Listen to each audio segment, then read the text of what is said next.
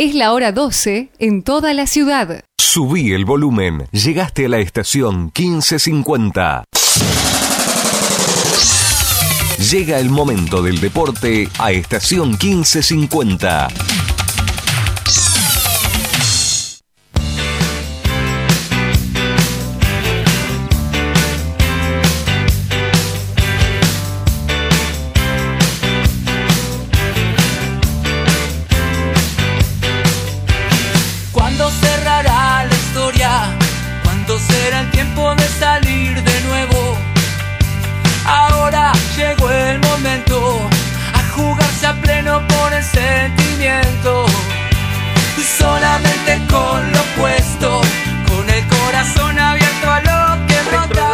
Al área, no llega para Vago, apareció rechazando retiro, le quedó para correr el cruzado, ¡gol! ¡Gol!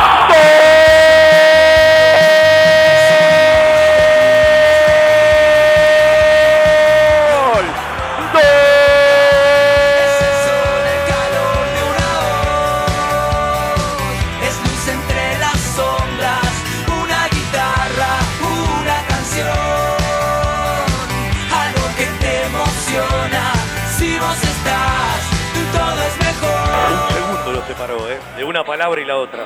Eh, Diez segundos te separan de una palabra o la otra a la hora del resultado. Hablábamos de que hoy era un canto a la solidaridad y a la entrega, porque jugó frente a un rival respetable y estaba abrochando los tres tantas veces, lo mereció desde la superioridad del rival, hoy quizás lo encontraba desde otro lugar y se le escapó, se le fumó y siempre con una jugada polémica, pero si no hay offside, Maciel hace penal.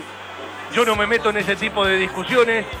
Duele, da bronca, se te escapan dos de los tres que tenía ya brochaditos y claro que terminan influyendo porque vos en los últimos cuatro partidos de local podías tranquilamente tener 10 o 12 puntos y recién sumaste el tercero. Entonces pesa mucho más la derrota en Córdoba. Pero hoy el equipo respondió de lo actitudinal, respondió de la pelea en cada pelota, respondió de lo solidario, le faltó construir, si se quiere, frente a un equipo que juega, se asocia, sabe muy bien lo que hace, tuvo momentos para ganarlo, tuvo momentos para rematarlo, tuvo momentos para que se lo empaten y se lo empataron de la manera menos aceptable.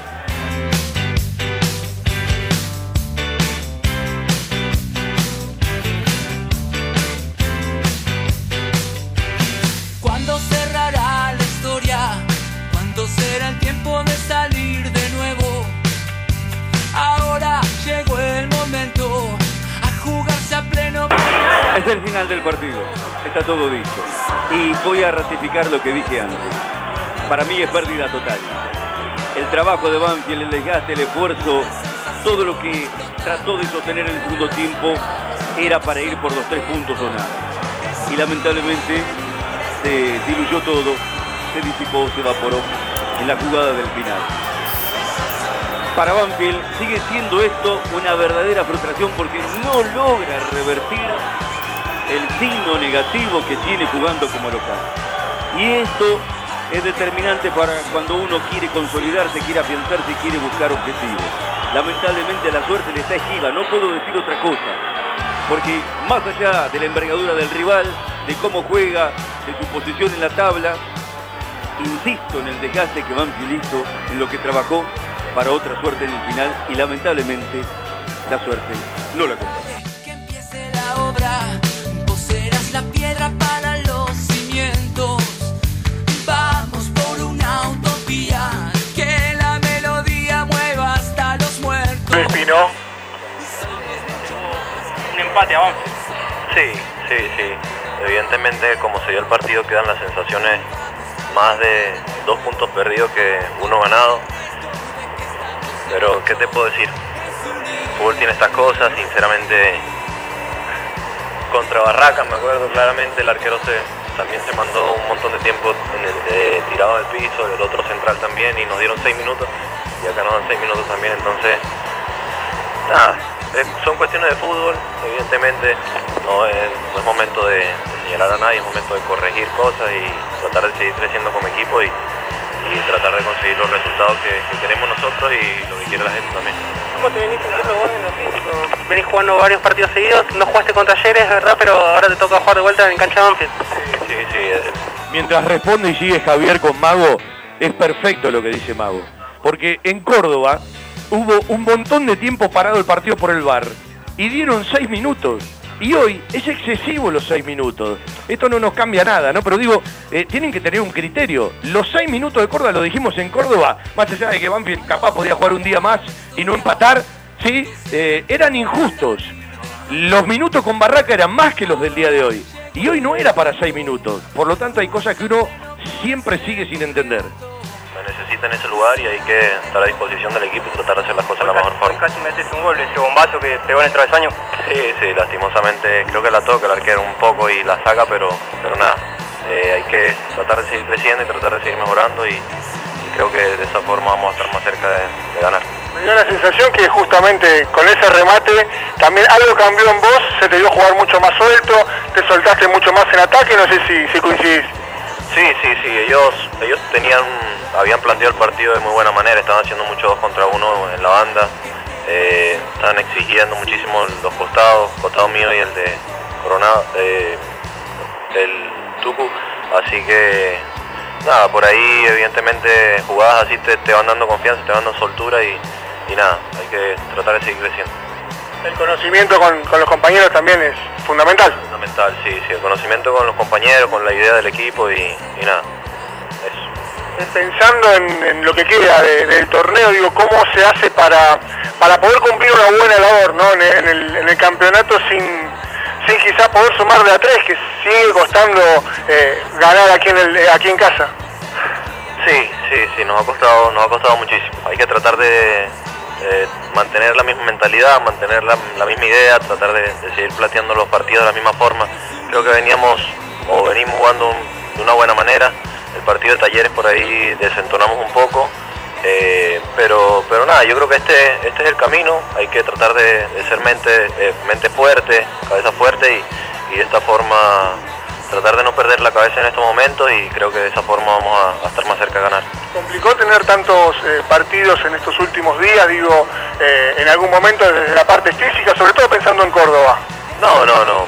Yo creo que todos nos hemos sentido bastante bien físicamente.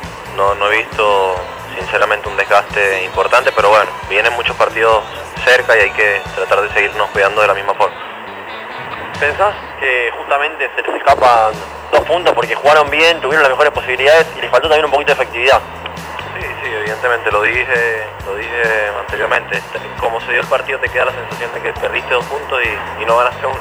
Y aparte jugando en casa, de la forma que, que habíamos aguantado el partido, ellos tienen una idea muy clara de juego. Entonces eh, creo que habíamos manejado las cosas muy bien y, y nada, estas cosas son de fútbol y hay que tratar, como dije anteriormente, tratar de mantener la cabeza fría en estos momentos y tratar de mantener la cabeza fría cuando ganas también, porque siempre hay cosas buenas y siempre hay cosas malas y es importante corregirlas.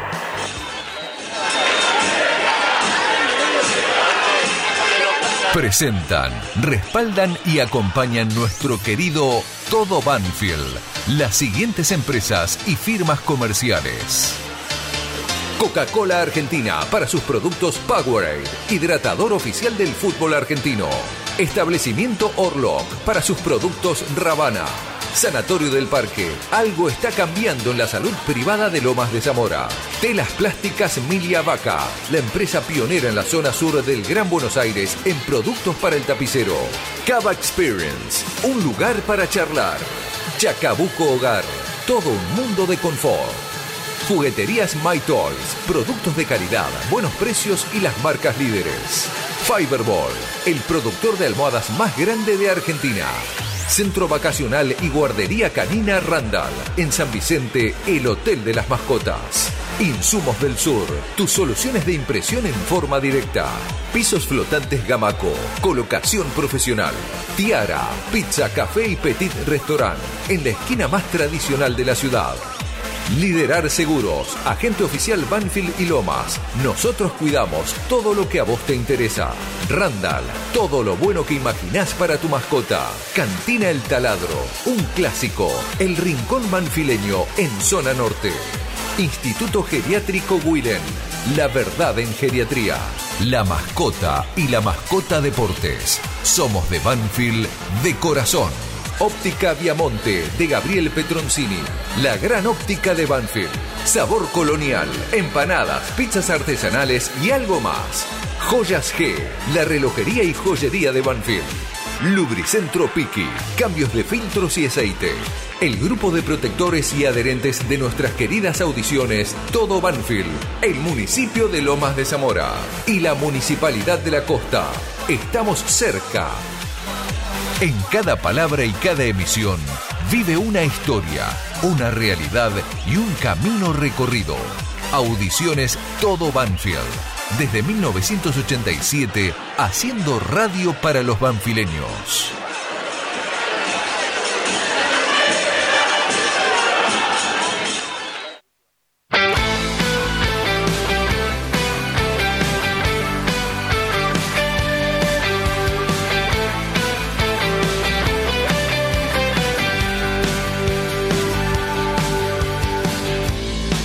Veces llego un poco tarde. A veces no puedo llegar. Sé que suelo ser un desastre. Pero aún así te va a encantar. Pero qué tal, qué gusto grande saludarlos con la música del charco. Arrancamos nuestro querido Todo Banfield doble turno de radio y hasta las 14 el programa a partir de las 5 de la tarde, de las 17, vamos a conocer el nuevo estadio del León, el 1. Sí, eh, usted sabe que Banfield en el viejo estadio del Pincha fue el último equipo que convirtió un gol. En un ratito vamos a pasar por ese gol y vamos a charlar con el autor de ese gol.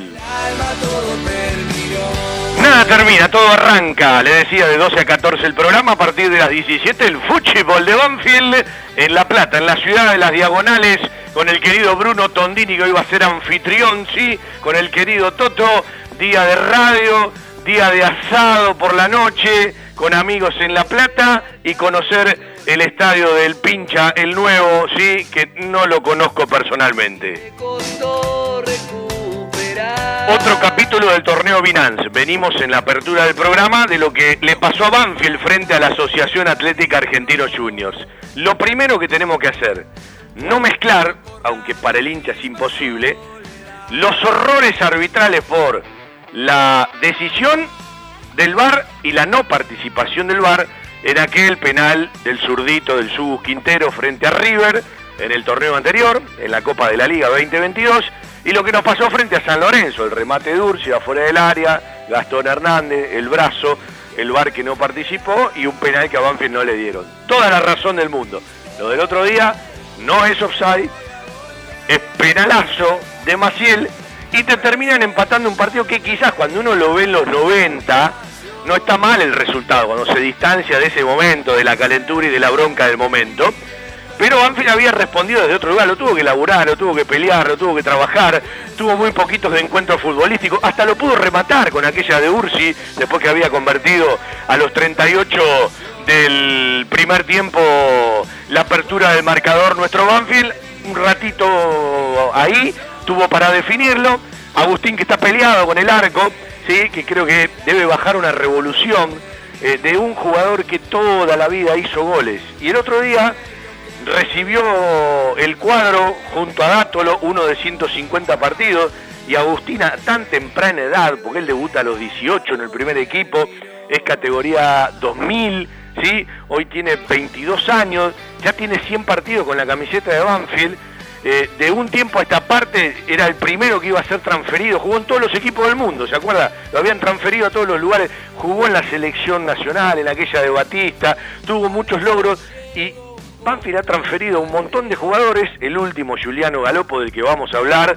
un rato largo y quizás nos damos una vueltita para charlar con Galo si no será en la semana porque debutó por Copa de Brasil, el jueves ingresó a los 77 minutos por Luciano eh, en Sao Paulo que pasó en la Copa de Brasil y ya tiene una instancia más y mañana van a jugar frente al Atlético Paranaense por el Brasileirao. Ya se metió, lo adoptó la gente, tuvo buenas participaciones, estuvo cerquita del gol y nosotros vamos a hablar de la venta.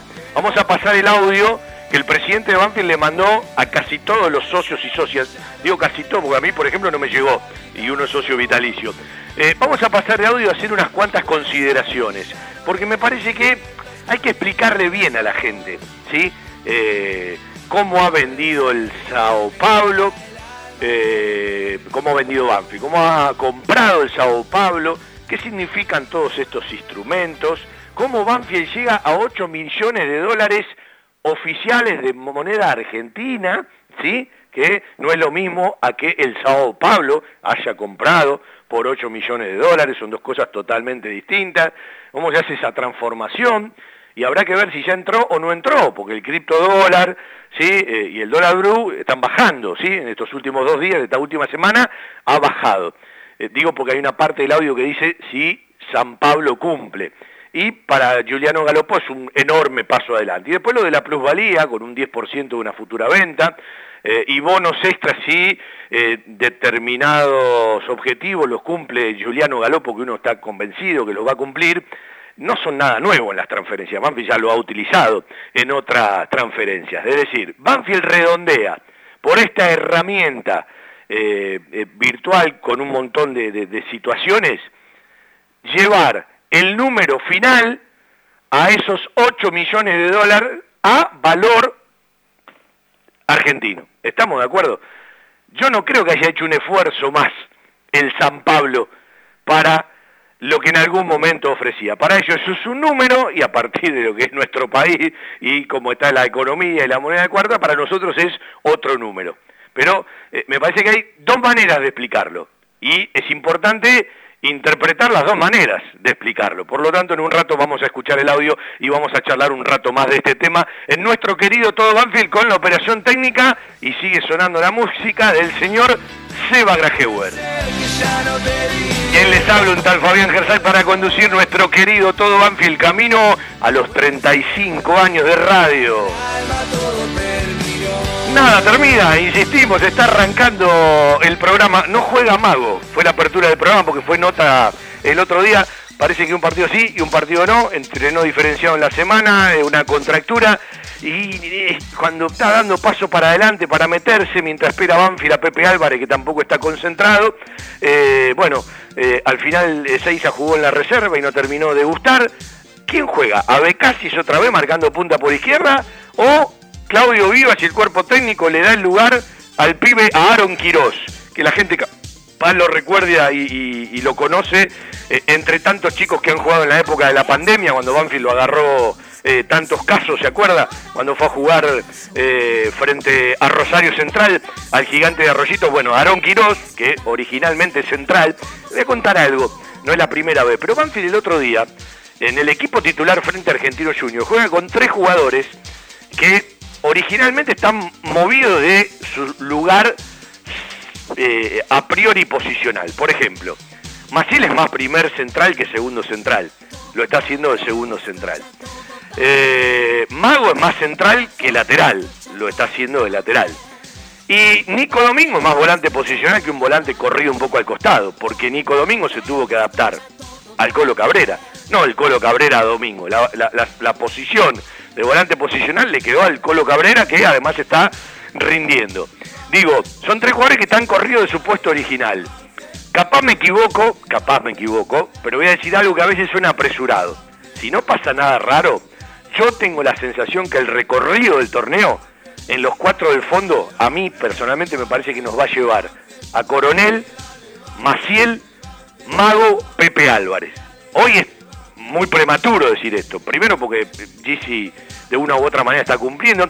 Y el fútbol es tan ingrato que Maciel el otro día hizo un partido correctísimo. Se sacó todo. Los dos centrales de Banfield se sacaron todo porque Banfield lo terminó eh, aguantando muy atrás o recuperando la pelota muy cerca del área, del arco de, Facu Cambese. Y son los dos protagonistas del gol rival, más allá de la virtud de Cabrera. Porque Gigi se habilita y Maciel hace el penal.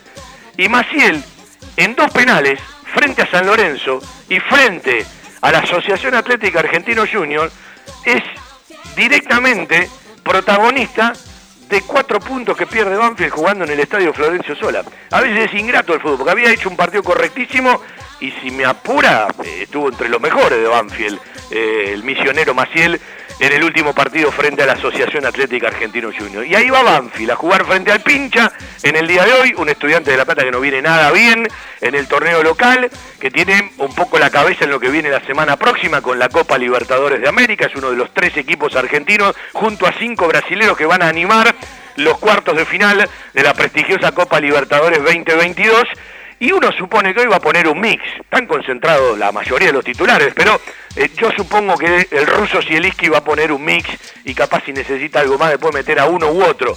Hay una distancia de días al partido de Copa Libertadores. No está para tirar manteca al techo el equipo del ruso Sieliski, eh, estudiantes de La Plata, a partir de la realidad que tiene en el torneo local, que en un ratito vamos a repasar, pero veremos qué equipo termina de confirmar. Y la duda que tengo en Manfield es, ¿juega de casi desde el arranque?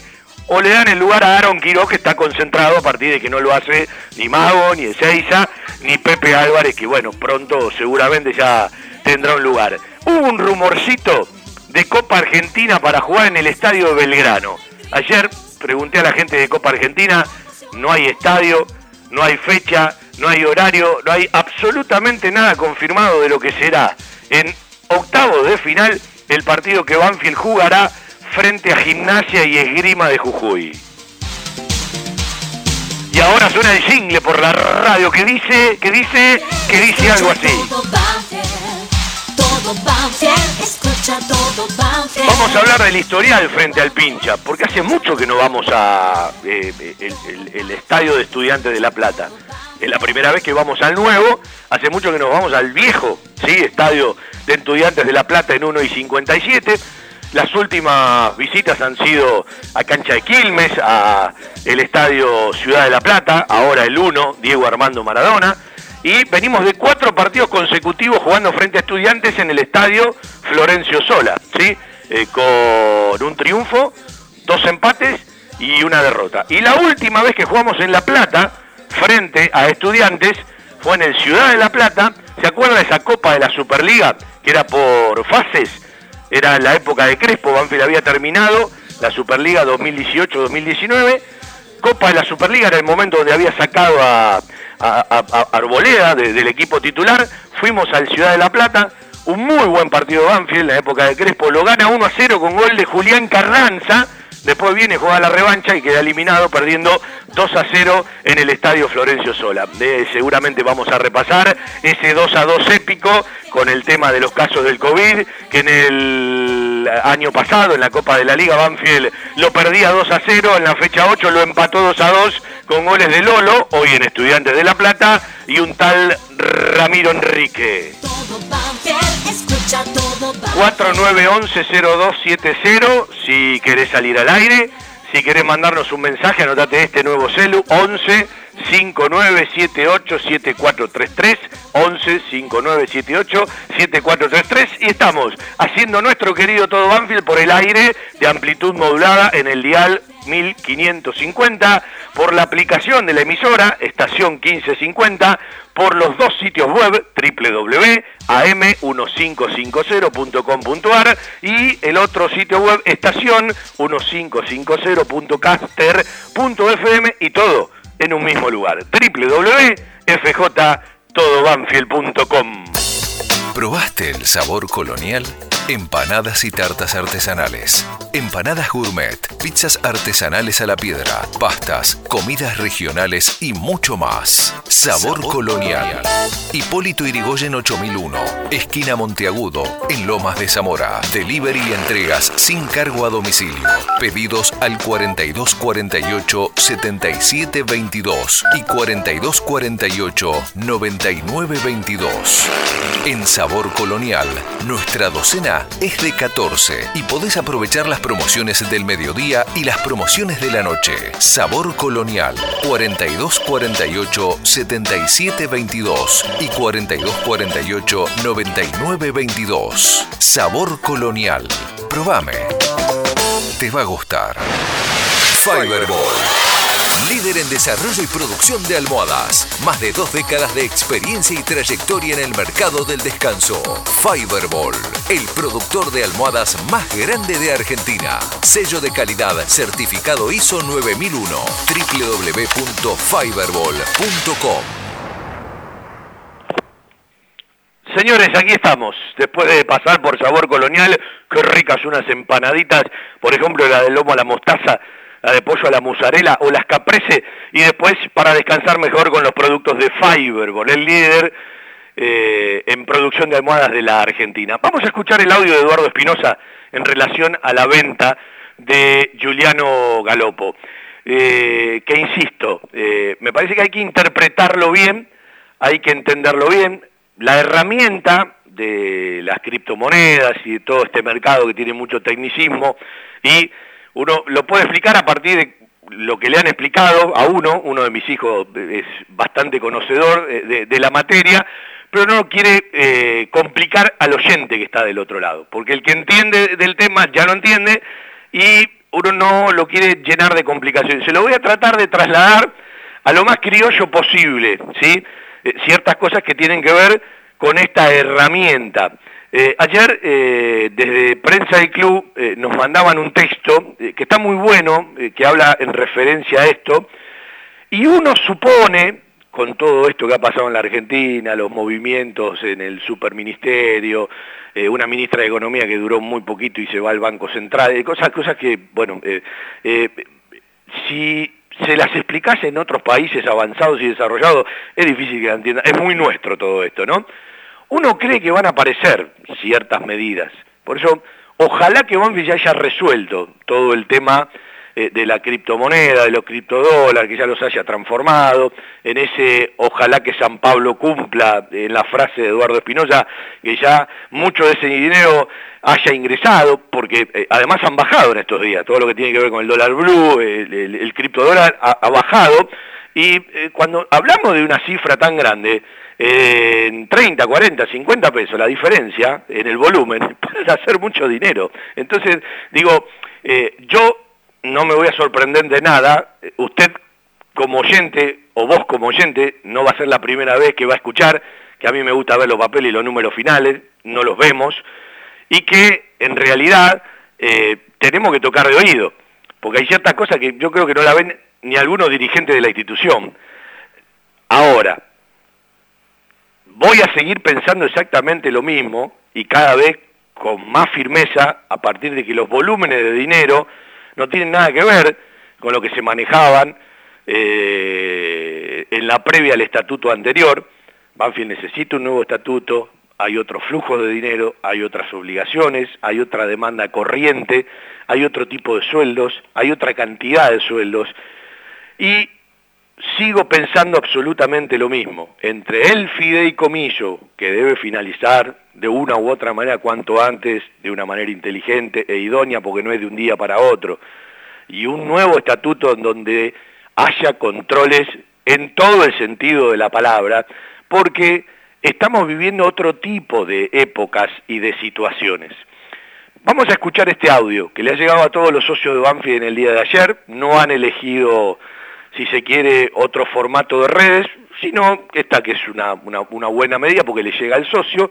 Cuando digo a casi todos los socios, porque yo sé que a algunos no le ha llegado, evidentemente cuando disparan el audio de, WhatsApp, algunos no deben estar en, el, registro de lo que hoy Banfield asegura que son 17.000 socios. Estaría bueno que la institución haga un informe detallado de cómo Banfield llega a los 17.000 socios, ¿sí? En las categorías, eh, cuáles integran grupos familiares, cuáles no, eh, de qué manera paga cada uno, más allá de que hay mucho débito, y eh, si terminó o no terminó la doble numeración que tiene en el sistema, porque vos tenés un número de carnet, pero si vas a comprar una platea o vas a pagar algo y pedís un número de recibo, tenés el número anterior, si esto terminó o no terminó, eh, y bueno, uno conociendo ciertas cosas cuando le tocó trabajar en socios interior y exterior, cuando se realizó el, último reempadronamiento, había como un hueco, ¿sí?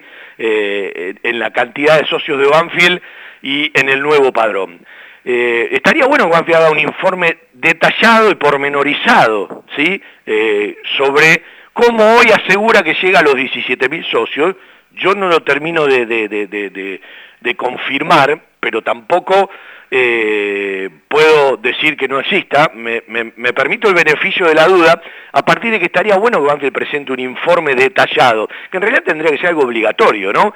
Eh, para que la gente lo conozca de una buena vez. Vamos a escuchar este audio de Eduardo Espinosa que le explicaba de esta manera a los socios de Banfield la transferencia y la venta de Juliano Galopo, que el jueves ya debutó con la camiseta de Sao Pablo, como dije hace un rato, ingresó a los 77 minutos en un partido eh, de la Copa de Brasil. Tuvo una muy buena performance, estuvo hasta cerquita de convertir un gol. Eh, la pelota pasó cerca del palo izquierdo del arquero rival. La gente lo adoptó rápido porque, bueno, tuvo buenas intervenciones con la pelota, un equipo que, bueno, quiere ser protagonista, que tiene la competencia de Brasileirao, que tiene la Copa de Brasil donde sigue adelante, donde va a jugar la semana próxima y es un candidatazo junto a Internacional de Porto Alegre en la continuidad de la Copa Sudamericana. Eh, Galo se quedó sin la Copa Sudamericana en Banfield, pero eh, va a ser protagonista seguramente de, de la definición, porque Sao Pablo es uno de los candidatos pero no nos vayamos de la venta, quedémonos en la venta y en este audio del presidente del club. Hola, buenas tardes, soy Eduardo, socios, socias. Es un placer para mí comunicarme en vía directa con cada uno de ustedes, aprovechando esta herramienta que ya tenemos hace un tiempo. Quería contarles brevemente eh, la operación de Juliano Galopo. Como saben, fue transferido al San Pablo. Y bueno, para despejar algunas dudas también de cómo es que hizo Banfield la operación. Ustedes saben que hoy cualquier ingreso de dinero de moneda extranjera, en este caso dólar, eh, el club está obligado a traerlo al tipo de cambio oficial, 130 y pico, eh, en los cinco días de que se deposita el dinero. Por tal motivo nos sentamos con San Pablo y le dijimos, mire, nosotros necesitamos hacer esta operación en tantos millones de pesos, un equivalente a los 8 millones que se, que se venían hablando. Eh, y ustedes tienen que lograr eso después de varios días de negociar, ¿no? Obviamente empezamos nosotros pidiendo más, ellos ofreciendo mucho menos, querían pagar en tres años. Bueno, logramos que se pague en, estos días, o sea, prácticamente al contado, si el San Pablo cumple, pero también eh, utilizando herramientas que nos pusimos de acuerdo con nuestros abogados y contadores, lo mismo que los brasileros, cumpliendo al 100% con, 100 con toda eh, normativa legal, cambiaria y demás. eso para darles tranquilidad a todos nuestros socios. Sí, parece una, una solución innovadora, pero bueno, hace que el valor fijado o el, esfuerzo que pueda hacer en este caso el club brasilero se vea multiplicado en este caso quizás por dos o más de por dos eh, en los pesos que Banfield recibiría.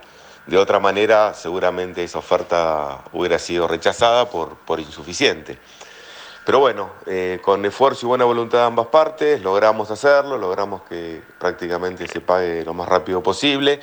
Eh, todo esto se hace efectivo a través de una transacción que utilizamos una plataforma de criptomoneda estable que se llama Dollar Coin, cuya cotización está ligada directamente al dólar estadounidense billete. Al tener abierta una cuenta en esta plataforma de administración, similar a una billetera virtual, para los que quizás están más, más habituados, le pedimos a San Pablo que transfiera ahí las criptomonedas que sean igual a la cantidad de pesos que pedimos en, ese momento. Bueno, y desde ahí Banfield lo liquida y entran a, las cuentas de nuestro club. Así que les vuelvo a repetir, una operación totalmente blindada legalmente, muy buena, eficiente, eficaz para nuestro club.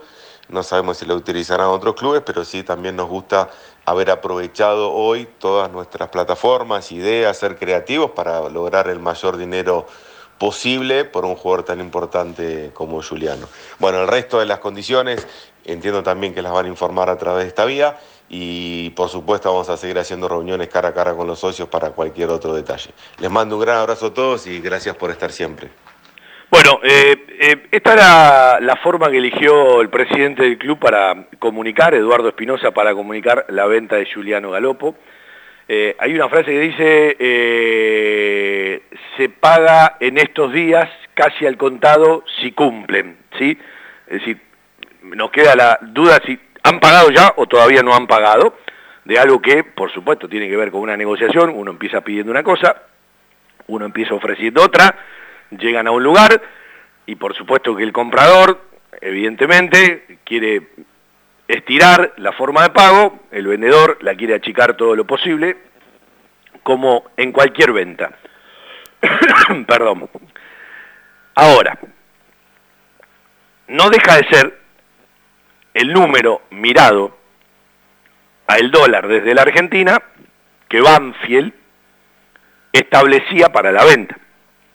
Porque si el dinero que sale desde Sao Paulo, Sao Paulo es un equipo que como institución no tiene dinero, está asociado a Bitso y, eh, bueno, eh, creo que tiene algunas participaciones de, un grupo importante económico, eh, y a partir de ahí ciertas posibilidades. Yo no creo que se haya estirado mucho el Sao Paulo en el dinero que pensaba hacer salir de Brasil para esta compra por Juliano Galopo.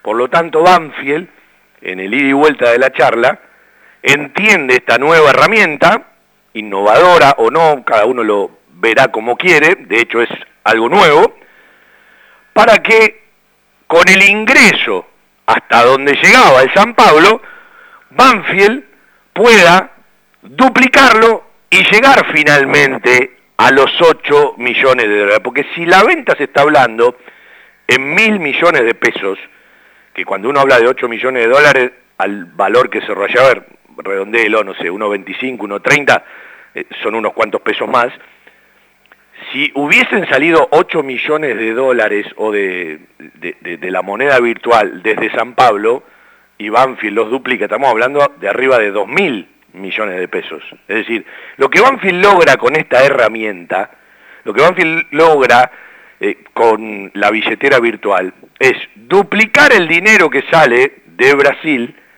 para transformarlo y como dice el presidente del club, cumpliendo las reglas y por supuesto con las obligaciones al cambio y a los cinco días que tiene como norma nuestro país, encontrar los 8 millones de dólares. Y claro que San Pablo se termina haciendo cargo de todo, porque San Pablo termina comprando al valor que pensaba. Entonces se habrá cargo de los impuestos, porque si vos te tenés que hacer cargo de los impuestos te baja muchísimo, hay alrededor de un 25%, y uno quiere creer, porque no tiene la certeza, de que este número del que se está hablando es neto por donde se lo mire. Después cómo se aplica, de qué manera, ya pasa a ser otra historia. Lo que digo es, una cosa es, como algunos medios difunden, San Pablo pagó 8 millones de dólares por Galopo, y otra cosa es que Banfield, con la transformación de esta herramienta, llegue a los 8 millones de dólares a valor dólar oficial del día de hoy. Porque lo vende a otro valor, lo vende al valor eh, del dólar coin, eh, o eh, muy parecido al del dólar blue. ¿sí? entonces, la herramienta le permitió a Banfield duplicar, o un poco más, voy a utilizar la palabra del presidente de Banfield, el dinero que sale de Brasil o que va a salir de Brasil, les recuerdo que el dólar coin y el dólar blue ha bajado de una manera interesante en estos días, por lo tanto hay que ver al momento de la transacción en qué valor está y en qué valor no está, para terminar de saber el número definitivo que le ingresa a Banfield por la venta de Juliano Galopo. Y los términos, si son todos al contado o hay un pago directo, desde la criptomoneda, desde el dólar coin, etcétera, etcétera. No me quiero meter en temas técnicos, porque probablemente hasta me pueda equivocar. Eh, al momento de, hacerlo efectivo y de que Banfield lo transforme. De hecho, el jugador ya está habilitado. Es decir, eh, eh, en, en, el papelerío que hay que cumplir en cada una de las federaciones, en futbolistas argentinos agremiados, debe estar todo resuelto y hay que ver de qué manera ahora se instrumentan este tipo de situaciones, ya que el jugador está habilitado y de hecho jugó para el Sao Paulo el próximo jueves pasado. ¿Se entiende a qué lugar uno quiere ir? Es decir, a vos y a mí nos va a interesar poco lo que salió de San Pablo, nos interesa lo que ingrese a la Argentina. Pero que no te digan que el San Pablo puso 8 millones de dólares más los impuestos por Galopo, porque con esta herramienta si hubiesen puesto ese dinero, no estamos hablando arriba de mil millones de pesos, sino que estaríamos hablando arriba de dos mil millones de pesos. Y a mí me produce un cierto cosquilleo cuando dicen un poco más de mil millones, porque un poco más de mil millones al precio del dólar oficial del día de ayer, estamos hablando de 350, 400 lucas más, es decir, no es un numerito más, no es un numerito más, pero insisto, hay dos maneras de informarlo esto. Yo creo que la obligación es informar todo el detalle de estas ventas que no sabemos si se van a repetir de esta manera o no, si algún club lo va a utilizar o no, pero hasta me llama poderosamente la atención que si mañana Pirulo Mengano venda por otro valor del dólar, no lo haya hecho todavía para duplicar ese importe. Pongo un ejemplo. No tengo la cifra exacta de cuánto ha vendido a Fausto Vera la Asociación Atlética Argentino Juniors al Corinthians de Brasil. Pero si esa cantidad de dólares la hacen ingresar de esta manera, lo podrían duplicar. La pregunta es por qué algunos lo hacen y algunos no lo hacen. Y si por qué Banfield lo ha hecho, si es para llegar a ese número que inicialmente buscaba, bien redondeado, en el dólar oficial argentino. Son dos cosas totalmente distintas que te llevan a un mismo lugar.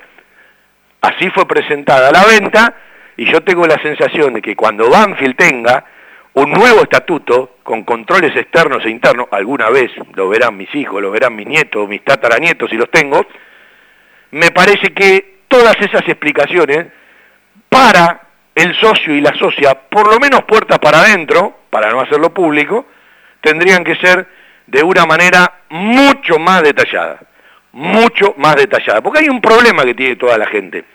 La gente se queja más por un penal a favor y un penal en contra pero se preocupa muy poco, dinero por, muy poco por el dinero de su club.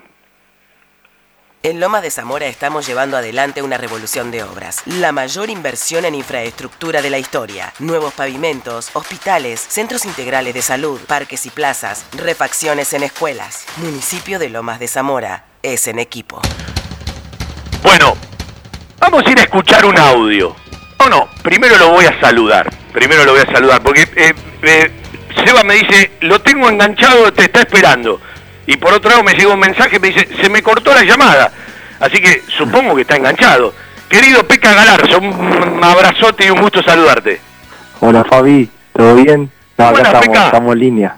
Estamos en línea, estamos, estamos conectados. Escúchame, te levantaste tarde hoy, ¿eh? Sí, sí, eh, mucho trajín estos días. Em, no sé si estarás al tanto, pero hasta antes de ayer estuvimos en Villa Dálmine con el cuerpo técnico del Pacha Cardoso y, bueno, arreglamos la salida eh, anteayer. Así que bajando a tierra. Eh, bajando a tierra con todo lo que significa desvincularse. ¿Qué hay por delante como cuerpo técnico todavía hay que esperar? Y no, a la espera ahora. Lo bueno que estos cinco partidos eh, pudimos demostrar que estamos activos y, y viste cómo es esto. Eh, eh, dejar una buena imagen te da esa sensación de que algo puede llegar a salir, pero eh, es fútbol y bueno, a veces se tienen que alinear el planeta para que se dé otra posibilidad. ¿y, en qué momento de la vida te encuentra esto, trabajando en el cuerpo técnico del Pacha Cardoso? No, bien, bien. yo, después de que me retiré, bueno, ya tenía el curso técnico hecho, pero no iba a ser la prioridad pero la realidad es que lo que hizo uno toda la vida es jugar al fútbol, entonces eh, la primera propuesta laboral que salió fue relacionada al fútbol y bueno, empecé eh, de a poco hasta que bueno, se dio la posibilidad con el Pacha de ser el ayudante. Y bueno, pasaron varias experiencias, esta sería la tercera, eh, y viste, siempre dándole prioridad a lo que uno le gusta, al margen que no hay que quedarse quieto porque trabajar hay que seguir trabajando y bueno, tengo mis distintos eh, rubros, pero nada estable. Esto, el fútbol, viste, la verdad que no te da estabilidad del lado de técnico. Pero bueno, eh, hay que insistir y hasta que te metes en el círculo.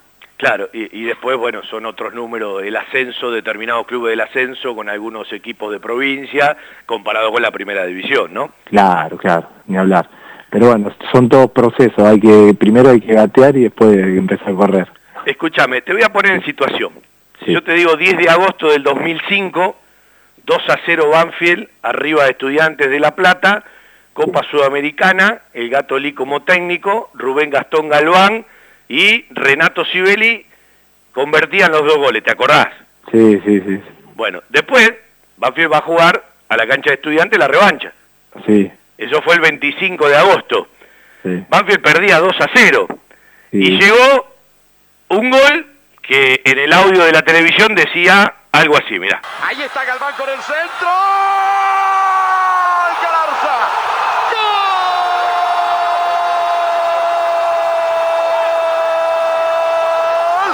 ¡De Banfield! Con Banfield no hay milonga, ¿eh? 10 minutos del segundo tiempo de cuenta. Estudiantes 2, Banfield 1. Galarza lo hizo. Galarza lo hizo, claro, había convertido eh, Hugo Mariano Pavone y Marcelo Carrusca. Sí. Y el PK con ese gol le permitía a Banfield clasificar a los 56 minutos del partido. Después Banfield iba a jugar frente al Fluminense. Bueno, ¿te acordás de ese gol, no? Sí, sí, sí. Me acuerdo y también eh, hago autocrítica. Eh, a ver. Porque bueno, los, los primeros dos goles, viste, uno yo siempre eh, haciéndome autocrítica, tuve algo de participación para que fueran goles los, eh, goles del rival, ¿viste? Creo que el primero fue el penal y el segundo me gana la marca Pavone, así que sabés cómo estaba, estaba muerto.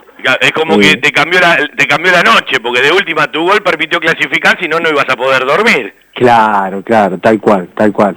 Eh, entonces, bueno, fue un desahogo, viste que eh, en este deporte tenés esos momentos donde te sentís culpable y bueno, después eh, lo, lográs da, dar vuelta.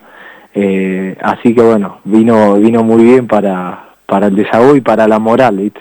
Bueno, pero lo curioso de todo esto, porque vos dirás, ¿qué tiene que ver con la realidad? Si charlar podemos charlar siempre, en un rato hablamos de, de, equipo, del equipo senior, que habitualmente hablo con, con el Cebolla Jiménez. Yo no sé si lo sabés, este gol que convertiste vos es el último que le convirtió un equipo a estudiantes de La Plata en el viejo estadio de 1 y 57, porque juegan tres días después el clásico, le ganan como siempre a Gimnasia 1 a 0, es decir, el rival no convirtió, gol de Calderón para estudiantes, y dos días después, tres días después, en la semana posterior, la Municipalidad de La Plata le inhabilita el estadio, se lo clausura. Es decir, el Peca Galarza le convirtió a Estudiantes de La Plata el último gol en el viejo estadio de 1 y 57. No me diga, mirá vos, no, no, no sabía ese dato. Eh, estás en todos los detalles, Fabi. No, no, eh, te voy a contar algo.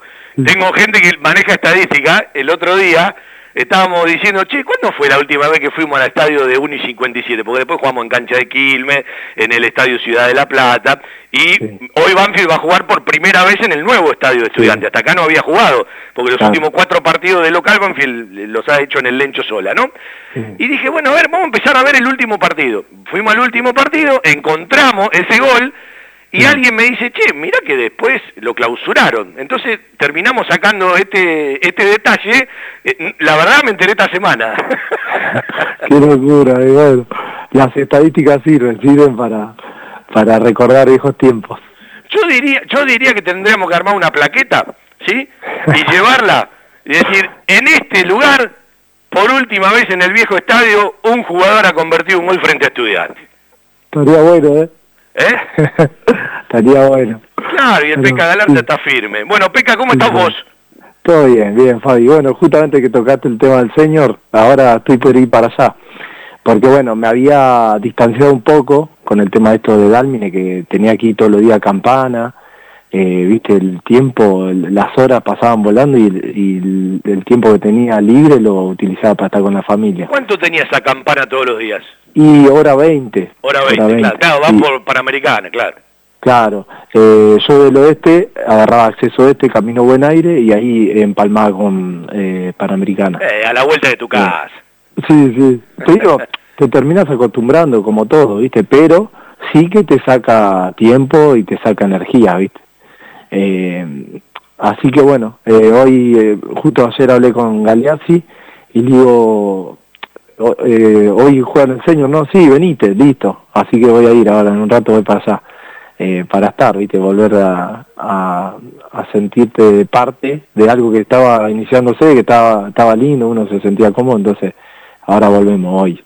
Claro, porque el otro día lo charlábamos con el Cebolla, ¿no? Eh, eh, eh, metíamos la frase hay que pasar el invierno, porque después cuando viene el calorcito, capaz empieza a enganchar más gente, y lo que tienen que entender mucho, que para ustedes es, es, algo recreativo, es volver al club, pero bueno, cada uno tiene sus obligaciones, sus responsabilidades, su familia. Sí, sí, tal cual. obviamente que le tratás de dar la importancia que se merece, eh, pero como vos dijiste, las prioridades laborales, familiares, eh, muchas veces no te permiten estar al, a disposición 100%, pero, eh, viste, uno siempre quiere estar, volverse a sentir jugador, volver a estar en un vestuario, compartir con los compañeros, así que en ese sentido, viste, siempre, siempre tratamos de, de estar, así que ni hablar, ahora cuando, empiece el calorcito va a ser otra cosa. Eh, estaba heavy a las 10, 10 y media de la noche a, entrenar allá a Taller claro. a, ver a ¿no? Sí, sí. Eh, pero bueno, si pasamos esa, ya estamos para cualquier cosa. Ah, yo me imagino un día que te salías de campana y te tenía que ir a entrenar a, allá a Varela, eh, eh, eh, tenés, que cruzar el mundo. claro, claro, imposible, ¿viste? misión imposible. Entonces sí, se me complicaba, pero bueno, ahora estamos liberados de nuevo. Bueno, Peca, ¿cuántos años ya pasaron del retiro tuyo? Y yo me retiro 2015 con... Eh, sensaciones de que podía seguir, porque yo hasta ese momento no sabía que tenía eh, la osteocondritis. ¿Qué tema la osteocondritis? Eh? ¿Qué tema es la osteocondritis? Es un tema, la verdad que sí. Eh, pero bueno, viste, uno se va dando cuenta de, de, cómo se despierta con el diario del lunes, obviamente. Eh, porque si alguien te dice, no, para que se te va a despertar la osteocondritis, ahí lo vas a pensar, ¿viste? Pero bueno, no tuve esas palabras como para yo ver qué elegía. Eh, y bueno, se me despierta a partir de haber jugado con el menisco roto dos o tres partidos a base de inyecciones y de, de pastillas, ¿viste? Sí, conozco bastante el tema porque eh, la osteocondritis se la curó a mi hijo menor, eh, Walter Guiliano, se había operado de un menisco bastante lesionado, tuvo ocho meses sin impacto, todo un tema, la verdad que todo un tema. No, todo un tema, todo un tema. Pero bueno, después, viste, también es yo era consciente que ya 31, casi 32, eh, digo, eh, lo fui a ver a Batista y me dijo, no te dejes tocar esta rodilla, no, nadie te va a asegurar que vas a quedar bien, entonces, digo, puse la balanza, digo, no, prefiero estar así, con un poco de dolor, y pero para la vida cotidiana estoy bien, ¿viste? Sí, si vos me ves, tengo la rodilla ya un poco deformada. Claro, pero hoy lo mirás, 31 y 32 años, están en plena actividad. Sí, sí, sí. Es más, Jesús Gato, los compañeros míos, todavía eh, de mi camada todavía está eh, activo. Bueno, Citaní tuvo hasta hace un tiempito. Todavía hay jugadores que siguen intactos, ¿viste? Sí, eh, bueno, y el Laucha en el arco ya está inoxidable, ya cumplió 44. Está rompiendo récords. Y está cerquita el Loco Gatti, ¿viste? Está cerquita. No, tremendo. entonces, bueno, ¿viste? yo ahí dije, no, listo, me retiro. Eh, porque le di prioridad a, bueno, seguir con la vida cotidiana con cierta normalidad. Pero viste cómo es, uno ya sabe que hoy a los 38 ya la tengo medio deformada. Y escúchame, eh, ¿y ahora cuando vas a jugar el señor, te molesta? ¿Cómo es? mira, yo eh, siento que rengueo, que pero bueno, viste, por, como dije el otro día, por ahora la emoción puede más, viste, que el dolor y que al otro día aguantarse la rodilla hinchada. Estás ahí de lateral sin pasar al ataque, ¿no? no, de central me estaba poniendo el Ah, de central está bien, claro, menos movimiento. Claro, pero bueno, ahora ahora que falté algunos entrenamientos y partidos, ahora tengo que arrancar de cero de nuevo. ¿viste? Y ahora te tenés que ganar el lugar, viejo. Sí, más vale, ¿Eh? más vale, no. La, eh, la chapa no alcanza con esto. No, no, no de hablar, eh, esto también tiene esa seriedad, ¿viste? Eh, hay una cierta competencia a pesar de que sea recreativo. Pero bueno, también está vos llegabas y decís, ¿vos sabés quién fue el último que hizo un gol en la cancha de, vieja de estudiante? ¿Tenés idea vos quién es? Ya está, ¿cómo no voy a jugar? ¿Cómo no voy a jugar? Hoy le voy a tirar eso al cholo. ¿Eh? Depresión. Soy un tipo histórico yo. Eh, Peca, vos venís con el Pacha Cardoso de, bueno, de conducir un equipo en un torneo que es tremendo, ¿eh? Tremendo. Uh, bueno, Fabi, mirá, yo hoy veo un montón de cosas que quizá como jugador no nunca las percibí o era otra otro momento, pero lo, lo único que te puedo decir que está todo muy sucio, ¿viste? Eh, muchas veces tenés que agachar la cabeza y aceptar las reglas del juego si querés estar en el ambiente, ¿viste? Pero Es tristísimo esto que es decís. tristísimo, sí. Eh, pero bueno, ¿viste? Donde hay poder, donde hay intereses, eh, se torna todo así medio medio raro, medio sucio. No, yo te hablaba Eh. del torneo por la cantidad de equipos además. También, otra, otras cosas que no, no se pueden creer, ¿viste? Eh, pero bueno, eh, como te digo, si uno tiene que aceptar la regla del juego y seguir, eh, si no te tenés que dedicar a otra cosa, está bien claro. Vos sabés que el otro día estábamos en Córdoba, estábamos charlando donde paramos, ¿sí? Eh, Sí. Con un hincha de Belgrano, ¿no? Y estábamos Sí. hablando del torneo, de la Primera Nacional, de la cantidad de equipos, y un cordobés, viste, que son, eh, son bastante divertidos, dice, el que gana el torneo tiene que ir a la Champions, dice. Después de este torneo tiene que ir a la Sí, Champions, dice. Sí, sí, no, eh, es larguísimo, eh, está todo muy muy parejo. Eh, mira, eh, Belgrano, que es el que está primero y bien invicto a un montón de partidos, estadísticamente el que menos llega al arco rival. Y sin embargo está puntero invicto y gana y gana.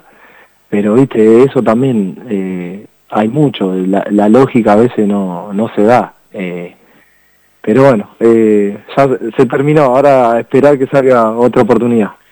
Pequita, lo mejor, el cariño, el respeto de siempre, ya si se quedan todos, cuando venga el calorcito lo voy a ir a ver algún día al, al, al fútbol seño, estoy informado por el, por el querido Cebolla Jiménez, mandale un abrazo a todos. Y bueno, eh, te enteraste por nosotros de esto que, que- que te pasó allá por el 2005, así que guardalo para siempre. Dale, bueno, muchas gracias Fabi, como siempre, y gracias por, por este recuerdo y este dato que la verdad que no, no lo tenía.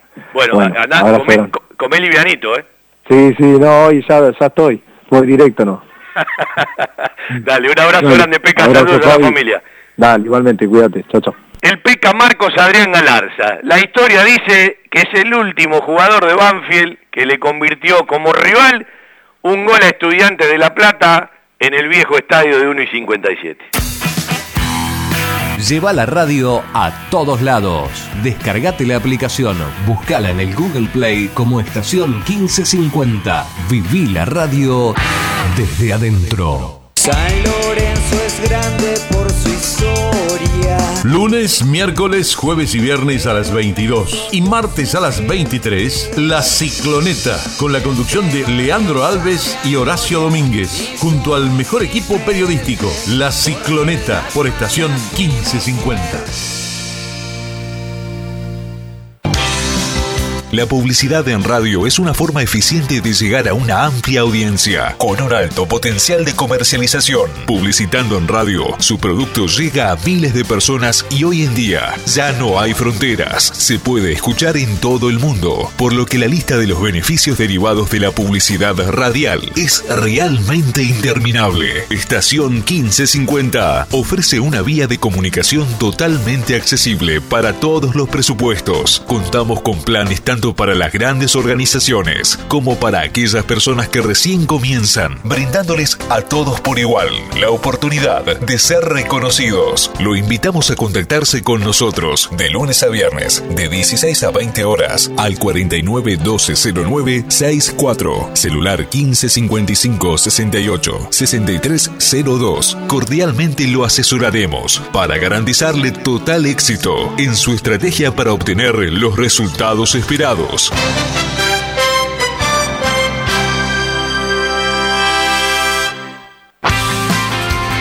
Miércoles, 19 horas, un globo en todas partes. La mejor información, actualidad, notas y entrevistas con la conducción de Fernando Rodríguez y un gran elenco. Un globo en todas partes. Miércoles, 19 horas, por estación 1550.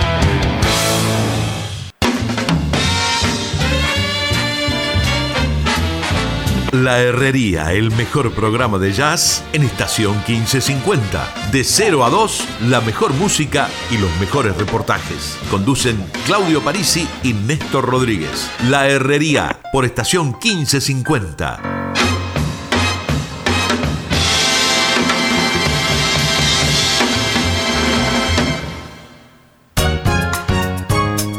Sumate al staff de la 1550. Trae tu producción a una radio confiable y con gran cobertura por aire y por internet. Equipada con todo lo necesario para que tu producto se destaque. Ponemos todo a tu disposición para que puedas trabajar con comodidad en forma presencial o remota. Comunicate al 15 55 68 6302. Te brindaremos el mejor asesoramiento. 15 55 68 6302.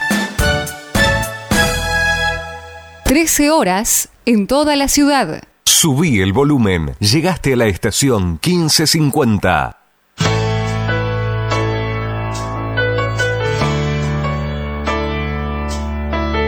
La última vez que jugaron Estudiantes de La Plata fue en el torneo socios.com eh, 2021 en la fecha 7, fue 1 a 1 en el Lencho Gol de Jesús Dátolo, ¿te acordás de ese tiro libre que se le metió a Andújar contra el palo izquierdo? En un ratito también lo vamos a escuchar.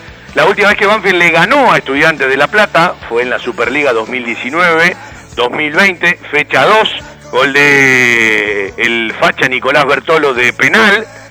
Y el último empate por arriba de un gol fue ese que en ese momento fue épico, ¿no? Con el tema de los casos de COVID que Banfield traía, de San Juan después del partido, frente a Vélez para el pasaje a la Sudamericana, que bueno, ya se nos fumó y ya se nos fue. En la Copa de la Liga 2021, en la fecha 8, Banfield perdía 2 a 0. Vamos a empezar a repasar los goles de Lolo y de Ramiro Enrique, de ese 2 a 2 que en ese momento se festejaba muchísimo.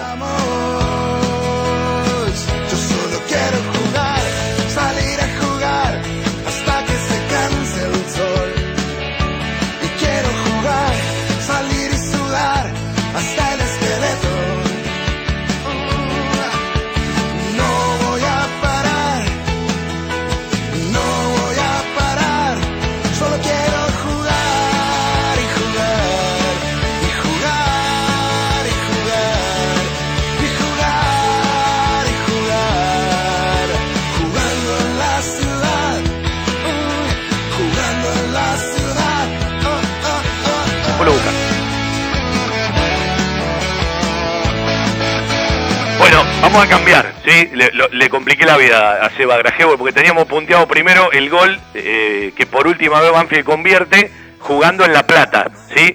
No en el estadio viejo de Estudiantes de La Plata, sino jugando en el estadio Ciudad de La Plata, que en definitiva es la última vez que visitamos frente a Estudiantes la ciudad de las Diagonales. Estamos hablando de la fase 1, había terminado la Superliga 2018-2019 con eh, un puesto que no, que, no, que no fue bueno para Banfield, la primera parte con Julio, la segunda parte con Crespo, y había una Copa de la Superliga, ¿sí? Bueno, eh, había que pasar la fase. Un muy buen partido de Banfield. Lo ganaba Banfield 1 a 0, gol de Julián Carranza, el pibe de Oncativo, ¿sí? El pibe cordobés, el que hoy está en la MLS. Puedo decir que le empezó a tomar la mano al partido Estudiantes de La Plata. Ahora tiene que jugarlo desde otro lugar. Está bien paradito, Estudiantes más lejos de Andújar y empezó a ganar en la mitad de la cancha. Toma Álvarez la pelota, la deja para Cecchini. Álvarez que, la juega otra vez para Álvarez, avanza por la derecha. Espera Luciano Gómez, se hace el autopase, se metió en el área, puede estar el primero, le pega Luciano Gómez, está por Andújar y ahora el remate, ¡gol! Carranza, ¡gol!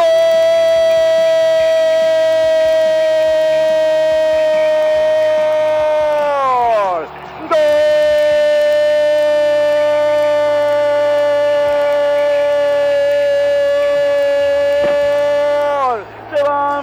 Banfield, Julián Carranza, 29 minutos del primer tiempo, enorme pateada de Luciano Gómez que favorecido por una falla en la marca del hombre de estudiantes, se terminó metiendo en el área, pudo dominar la pelota, la jugó contra el arco disparando. Un remate certero y violento que Andújar no pudo conjurar sin dar rebote. Y apareció rápidamente como tiene que estar un goleador la perla de un cativo Julián Carranza para cambiarla de palo mansamente y meterla abajo contra el palo derecho del arquero.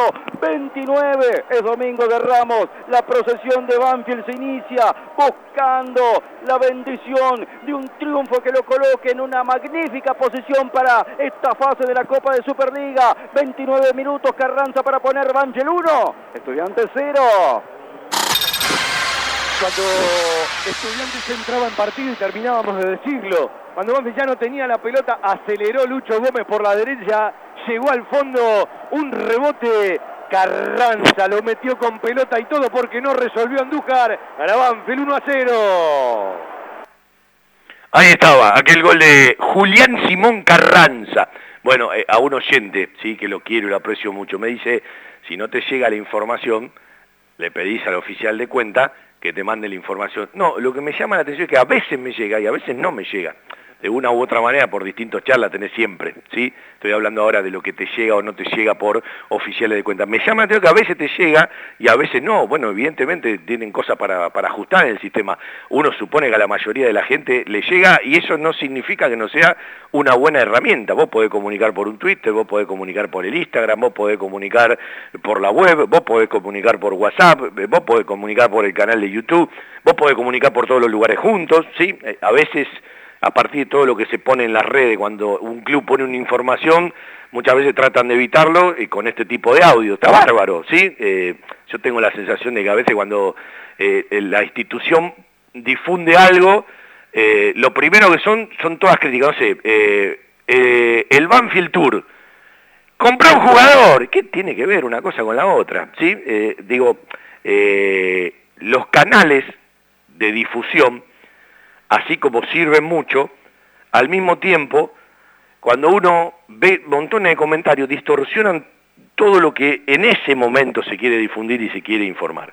Pero apartándome de todo eso, la idea era pasar el audio de Eduardo Espinosa, el presidente del club, para también poder ampliar ciertas cosas que conocemos a partir del número final, que nunca terminamos de saber cuál es el número final, y que varía mucho el día que ingrese el dinero por cómo está fluctuando, ¿sí? Eh, tal o cual valor. Y yo considero que eso también lo tendría que saber la gente. Yo considero que eso también lo tendría que saber la gente. Y me preocupa que la gente no se preocupe por ese tipo de cosas. Nada más, punto final.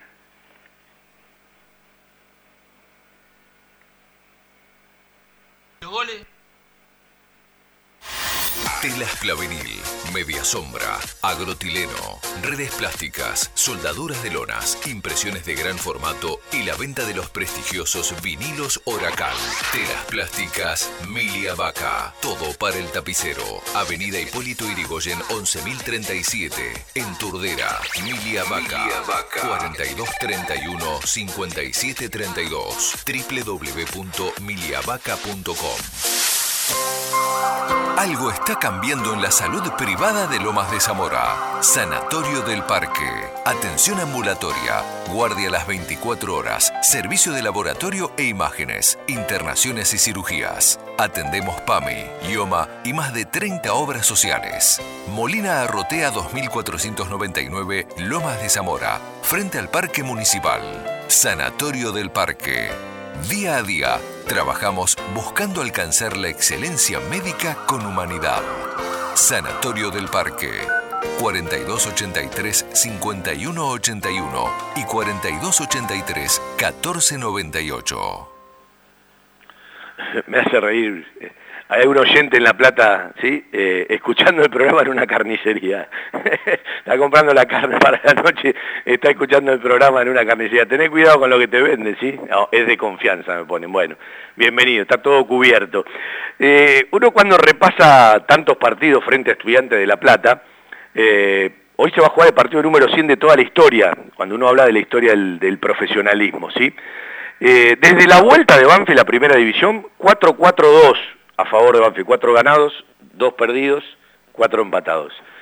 Eh, cuando uno habla del nuevo siglo, ¿sí? Eh, visitando La Plata o Quilmes, cuatro triunfos, cinco empates y cinco derrotas. Y cuando uno habla de el nuevo siglo en general, todos los partidos del 2001 a la fecha, tanto de visitante como de local, son 34 ya, ¿sí? En 22 años. 11 ganados, 12 empatados y 11 perdidos. Hoy se pierde la paridad, o no, puede continuar en caso de que empaten, en el nuevo siglo, en el nuevo milenio, del 2001 a la fecha, ¿sí? Eh, en ese lapso, reitero, 34 partidos contando, por supuesto, aquellos dos de la Copa Sudamericana 2005. Y qué lindo detalle contó el Peca, ¿no? En un partido en donde él convierte, si bien Banfield pierde, ese gol le permite a Banfield clasificar una fase más, pasar la fase argentina en otro formato de Copa Sudamericana, por aquel entonces con el Gato Lib como técnico, eh, para ir a jugar frente al Fluminense, eh, Banfield eh, queda eliminado frente al Flu, pierde allá y con el empate aquí en casa no le alcanzó para seguir adelante, pero un jugador te cuenta, en un día que termina siendo alegre porque convierto el gol y el equipo clasifica, bueno, menos mal que me pasó eso porque me sentía responsable de los dos goles de Estudiantes de La Plata, ¿no? Por, un penal realizado y por la marca a, a Pavone, algo como lo que contaba alguna vez Barraza, ¿no? Aunque Banfield quedó eliminado, ¿sabes? De, de los errores frente a Arsenal en la revancha de la primera sudamericana cuando Banfield pierde 4 a 3 o cuando te cuenta de la cancha de Boca, ¿sí? Los goles de, Boca cuando Banfield pierde, pero bueno, termina perdiendo Newell's y Banfield termina siendo campeón el 13 de diciembre del 2009.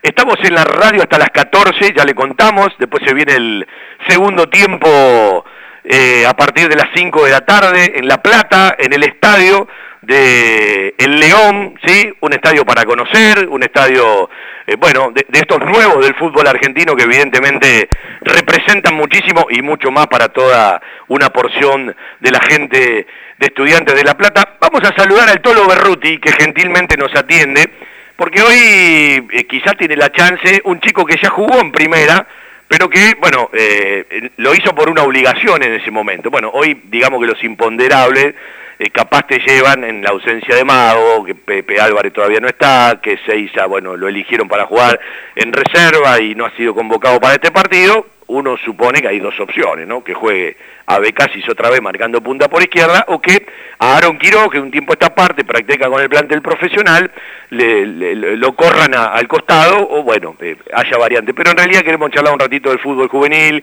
de la reserva que empató eh, frente a estudiantes de La Plata jugando de local en el campo eh, de deporte, que jugó otra vez mucho tiempo con uno menos, ¿sí? como pasó en algún momento y ya el Tolo Berruti nos contaba, hoy un jugador menos se siente muchísimo.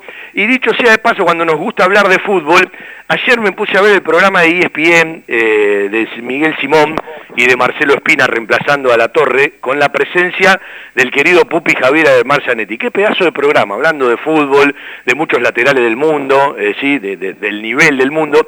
Y me quedó una frase eh, del Pupi que no es nueva, de que el fútbol argentino debe acortar las distancias con el fútbol europeo por esa aclimatación que de una u otra manera aún los mejores que se van siempre tienen que sufrirla y algunos tardan más y algunos tardan menos. Y me quedé con una frase de Valdano el otro día en una linda nota que le realizaron, siempre es un placer escuchar a Valdano, cuando decía, se creció mucho en lo académico, pero me parece que el potrero no fue parte de la academia. Y esto es un tema, ¿no? Eh, porque me parece que Europa hizo eh, inversamente proporcional y da la sensación de que en nuestro fútbol siempre falta algo. Pero está bueno eh, charlar con quienes trabajan día a día en nuevas metodologías, eh, que se preocupan, que se ocupan, que tratan de perfeccionarse, eh, porque todo lo que viene viene de abajo. Es decir, cuando llegan, si tienen que trabajar los técnicos de primera en un montón de conceptos que no se trabajaron abajo, evidentemente abajo hay un problema. El fútbol argentino me parece que está dando pasos adelante en el fútbol juvenil, eh, siempre se puede ser mejor, pero me parece que ahora está acortada las distancias con las metodologías de trabajo de Europa. Evidentemente me parece que los conceptos de estructura, todo lo que rodea, el día a día, que ya te lleva una u otra cosa, pero siempre me voy a quedar con una frase que alguna vez dijo Darío. Darío se fue de Sitanich, del fútbol argentino, estoy hablando de 14 años atrás, ¿no? Como goleador del fútbol argentino.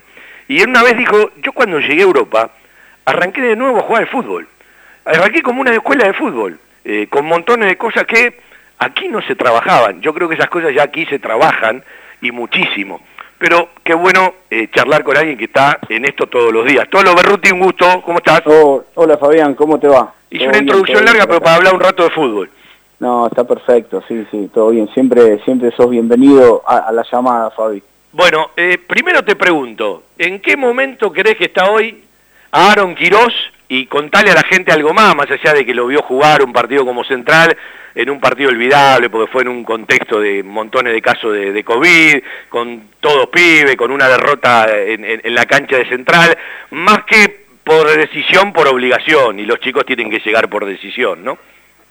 Sí, sí, todo el mundo desea, nosotros que estamos en la formación, deseamos que, los chicos tengan un crecimiento eh, correcto en cuanto a los tiempos, ¿no? Y esto, lo que vos dijiste, lo de la pandemia a veces aceleró un poquito el proceso para algunos, entonces, este, bueno, eh, fue la realidad lo que pasó y bueno, y ahí, y ahí, ahí estuvieron los chicos. Eh, con respecto con, con Aaron, de lo que me preguntás, Quirós, eh, es un chico que tenemos muy muy de chicos nosotros. Este, Porque estuvo mucho tiempo sin jugar también. Él, él, desde él en las categorías menores le, le costaba un poco, eh, siempre estuvimos ahí una lucha para, para que se afiance en algunas posiciones, lo hizo de tres, lo hizo de central, siempre se manejó en, esos lugares.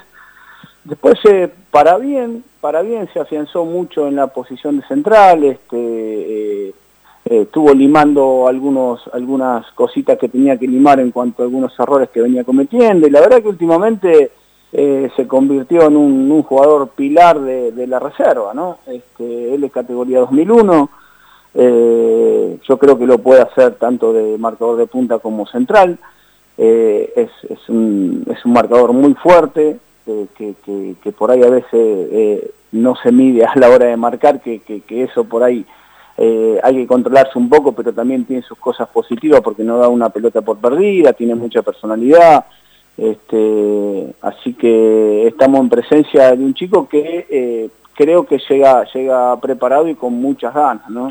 Eh, este, tiene buen despegue del piso, ¿no? En los últimos tiempos eh, tuvo, se hizo jugador base en reserva, que a veces, a veces lo que cuesta. Tiene buen despegue del piso, va bien arriba, ¿no?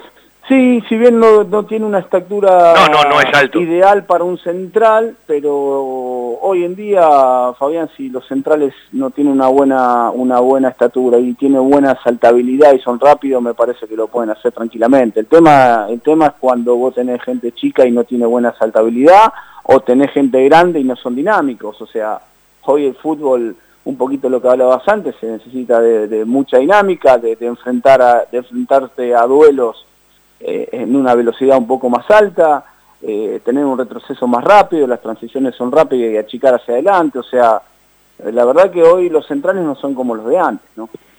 Eh, ¿Le cambia un poco la cabeza al chico cuando juega a la reserva un torneo tan largo?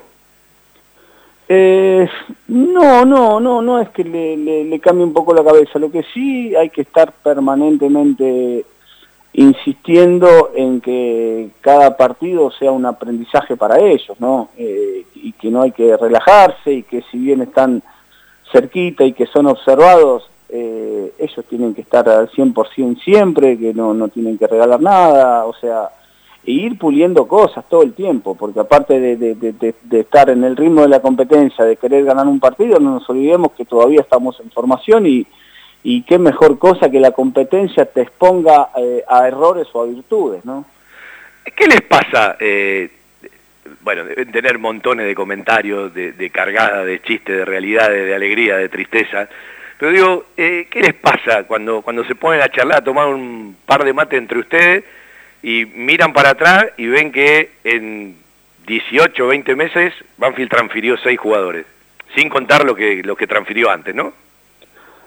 Y, la verdad, Fabián, es, es, un tema que a nosotros nos llena, nos llena de orgullo y nos llena de, no, no, no, nos va indicando permanentemente que el, el camino, o sea, hay que insistir y, y hay que y, hay que pulirse en lo que se viene y hay que estar, no hay que no hay que conformarse, yo digo de que no hay que conformarse ni en un resultado, ni en los trabajos, ni siempre hay que ir en busca de la actualidad eh, como yo te escuchaba cuando arrancaste la, conversación, eh, hoy ha cambiado mucho y hoy uno tiene que estar ayornado en cuanto a los laburos. ¿Por qué? Te digo esto, porque uno tiene que estar a la exigencia de la competencia todo el tiempo. Y si la competencia hoy te, te, te lleva a ser dinámico, a ser valiente, este, a que el fútbol eh, se maneja mucho con controles, con buenos pases, con la velocidad de los pases, este, con las transiciones eh, eh, en velocidad, o sea, entonces uno tiene que planificar la semana en base a eso. Eh, y eso ha cambiado muchísimo. Hoy, hoy en el fútbol juvenil a los chicos se le da muchísimas herramientas a comparación de tiempo de tiempos atrás. O sea, yo creo que hemos achicado bastante bastante este, el tema de, ser insistente en, estos tipos de trabajo. Eh, ha cambiado una barbaridad. Eh, yo, bueno, en mi época ni hablar, pero hay, hay chicos que nosotros tenemos, eh, la edad de Julio, Julito Barraza, que son más jóvenes que nosotros, también han notado un cambio, un cambio enorme en cuanto, en cuanto el trabajo que se hace en juveniles, ¿no? ¿Dónde te imaginas esto dentro de cinco años? ¿Hacia dónde va? No te escuché, Fabián, ¿cómo? ¿Dónde te imaginas esto dentro de cinco años? ¿Hacia dónde va? Porque todo sigue cambiando. Yo digo, eh, eh, eh, es, notorio que cada vez se tiene que resolver en menor espacio de tiempo, que la intensidad evidentemente ha sido el gran cambio, que para algunos desde afuera eh, entienden que el fútbol es el de antes y el fútbol no tiene nada que ver con lo de antes. Alguna vez dijiste, eh, ojalá yo hubiese tenido la preparación que tienen hoy los chicos. Y después está aquello de, eh, ante tanta necesidad, al nivel que tienen que ir los pibes desde su bocho y desde su determinación, porque vos dijiste algo que es muy puntual. Más allá de todo lo que se labura, de todo lo que uno tiene como obligación también de perfeccionarse, hay que estar arriba del pibe permanentemente porque si no es como que se distienden y cuando te distendes te comen. No, tal cual, tal cual. Hoy, hoy los tiempos este, eh, se acortaron muchísimo. O sea, hoy, eh, es más, eh, como proyecto, vos fijate que de unos años atrás siempre cuenta con, con un porcentaje de juveniles bastante alto. Y para nosotros la verdad que eso es una exigencia permanente por eso te hablaba de no, no, no, que no hay que aburrecerse en, cuanto a los trabajos, en la exigencia y estar atento, porque Banfield es un club que te abre las puertas y por suerte hoy, hoy está funcionando y eso nos llena de orgullo y tenemos, y eso nos genera más responsabilidad. Vos sabés que a veces eh, con estas charlas que tenemos y miramos para atrás y vemos la cantidad de chivos que se venden, eh, pensamos más en la responsabilidad de seguir aportando que, que, que en decir, bueno, ya está, hasta acá llegamos. O sea, tenemos ese desafío permanente y, se fue Galopo y estamos buscando otro y se fue Payero y se busca otro y se fue Bravo y se busca y, en, ese trabajo estamos, en ese trabajo estamos. Eh, este, ¿Cómo está la línea de sucesión? Porque yo tengo la sensación que en la captación Banfield tiene que dar pasos para adelante, pero a veces la captación hacia determinados jugadores en determinada edad, no hablo de la captación temprana, ¿no? Te hablo de cuando reforzás de repente una, una, octava, una séptima, una sexta, hasta una quinta, porque ya en la cuarta no se utiliza, eh, muchas veces tiene que ver con las posibilidades económicas, ¿no? Eh, ¿Dónde estamos parados en ese tema? Mira, eh, la captación es un tema que es se viene charlando ya hace tiempo, con Hugo tenemos reuniones, Hugo también tiene algunas reuniones con comisión directiva, es, es, un, es, un, es un área donde tenemos que mejorar eh, bastante, es un área donde tenemos que mejorar bastante, que es, es, es la base, es la base de poder después expresar y darle trabajo a un chico que desde la cuna trae buenas condiciones. Entonces es una cosa, esto no sé, te lo traslado a, un tipo que hace mueble, no es lo mismo hacer un mueble de pino que hacer un mueble de roble, ¿no? Entonces, me parece que el hecho de, trabajar, de hacer un buen trabajo en captación, tanto sea temprana como en edades un poquito avanzadas en juveniles, este, me parece que es, una, es, un, es un área recontra importante, ¿sí? Para después desarrollarlo, porque no solamente la captación porque por ahí te dicen, sí, yo te traje a eh, X jugador en novena, pero después tiene cinco años de trabajo, vos en esos cinco años a ese chico lo podés perder como lo podés ganar. O sea, pero la importancia de traer un buen jugador que traiga de la cuna condiciones, eso es una ventaja eh, bastante, bastante grande. Tolo, ¿qué opinas de esa frase de, de, Valdano en una riquísima nota cuando dice que quizás eh, en lo académico no se incorporó al potrero eh, y que, bueno, de repente ciertas cosas se perdieron. Sí, eh, yo, yo siempre, siempre lo hablamos y siempre lo discutimos. Para mí hay que encontrar el equilibrio de eso. Si nosotros llegamos a, a encontrar ese equilibrio de no perder ese potrero y a ese chico eh, integrarlo en cuanto a que entienda cómo se juega el fútbol, desde, lo, desde la dinámica, de ponerlo fuerte, desde que tiene que hoy corren todos, Fabio, hoy no hay un jugador que no corra, hace un tiempo atrás el enganche no corría nunca. Justo que decís esto, ¿puede ser el próximo paso en la formativa de los clubes del fútbol argentino? Y yo creo que vamos en ese camino, yo creo que vamos en ese camino. Si vos agarrás eh, la exigencia que nosotros le pedimos a un jugador que históricamente no hacía esfuerzo y hoy le estamos pidiendo un esfuerzo enorme, y aparte después tiene que jugar, aparte después tiene que jugar al fútbol, tiene que intentar, si el pibe se trae de la cuna este, buena técnica y buenos dribbling y buenos duelos y, que van para adelante, después, después hay que incorporarle lo otro, que desde la movilidad, porque el rival también se prepara y corre más que vos, entonces lo tenés que preparar para el engaño, lo tenés que preparar para que recupere la pelota, sea cual fuese el, lugar. Para mí lo que se viene son las funciones y no tanto las posiciones. Para mí el fútbol lo que se viene es, es saber dónde uno recibe la pelota y de ahí actuar en, en función de qué. Por, por, ponerte un ejemplo, si el volante por derecha recibe por el medio y por ahí se tiene que, que, que, que, traspasar a hacer un enganche, porque en esa posición se requiere por ahí un pase filtrado, un remate al arco. Es decir, entender distintas funciones dentro de un mismo partido dentro de un mismo partido, depende del, del cuadrante donde te toque jugar, me parece que tenés que convertirte en tal, digamos.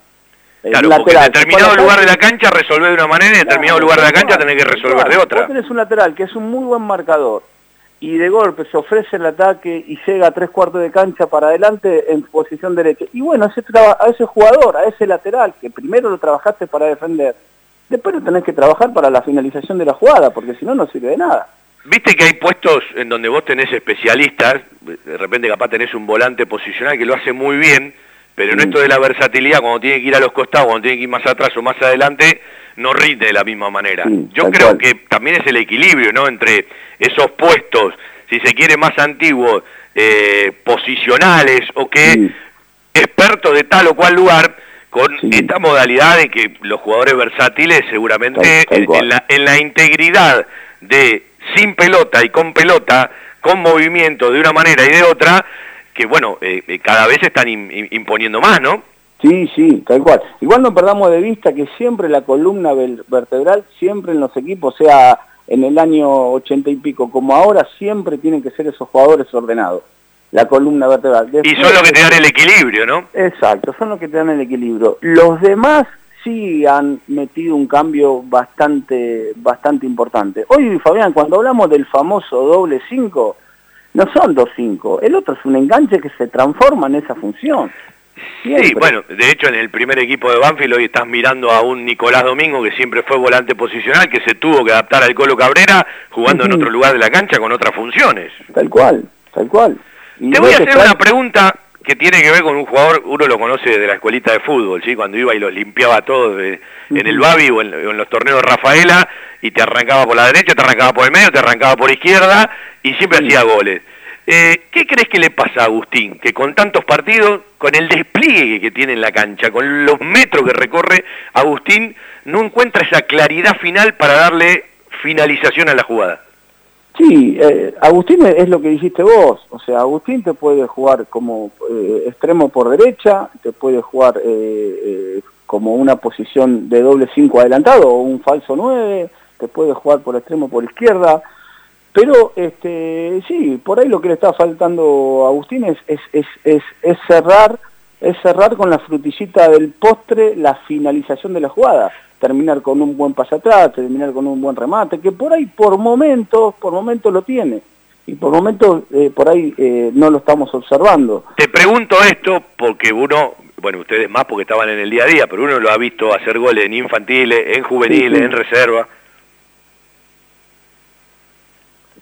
¿Me, ¿Me escuchaste, Sí, ahora sí. no, te, decía, uno lo ha visto hacer goles en infantiles, en juveniles, en reserva, ya llegó a los 100 partidos, cuando el otro día miraba, llegó a los 100 partidos, me pareció una locura lo rápido que va todo, ¿no? Sí, lo rápido que va todo. Y vos sabés que yo le encuentro algo a Agustín. Agustín jugaba, o sea, lo que lo que juega en primera hora, sí, con esa con ese Agustín eh, jugaba en, en- inferiores y le cobraban un lateral en contra y se ponía a llorar, eh, Fabián, de la bronca, o sea, automático, era una costumbre que no lo eh, lo llevaba tan adentro esto de la competencia, que a veces vos vislumbrás en el campo de juego este, que está recontra enchufado, pero le falta eh, darle esa claridad a, la finalización de cada acción de él. Me parece que le falta eso, le falta darle calidad a la finalización, que no quede todo en, el esfuerzo y, que quede todo a media. No, él, me parece que tiene que aportarle un poquito eso y las condiciones la tiene y todavía tiene para aprender. Yo digo de que siempre este, esto lo hablamos. Uno cuando dicen que los jugadores este, llegan a primer y ya está, para mí hay que hacer docencia todo el tiempo.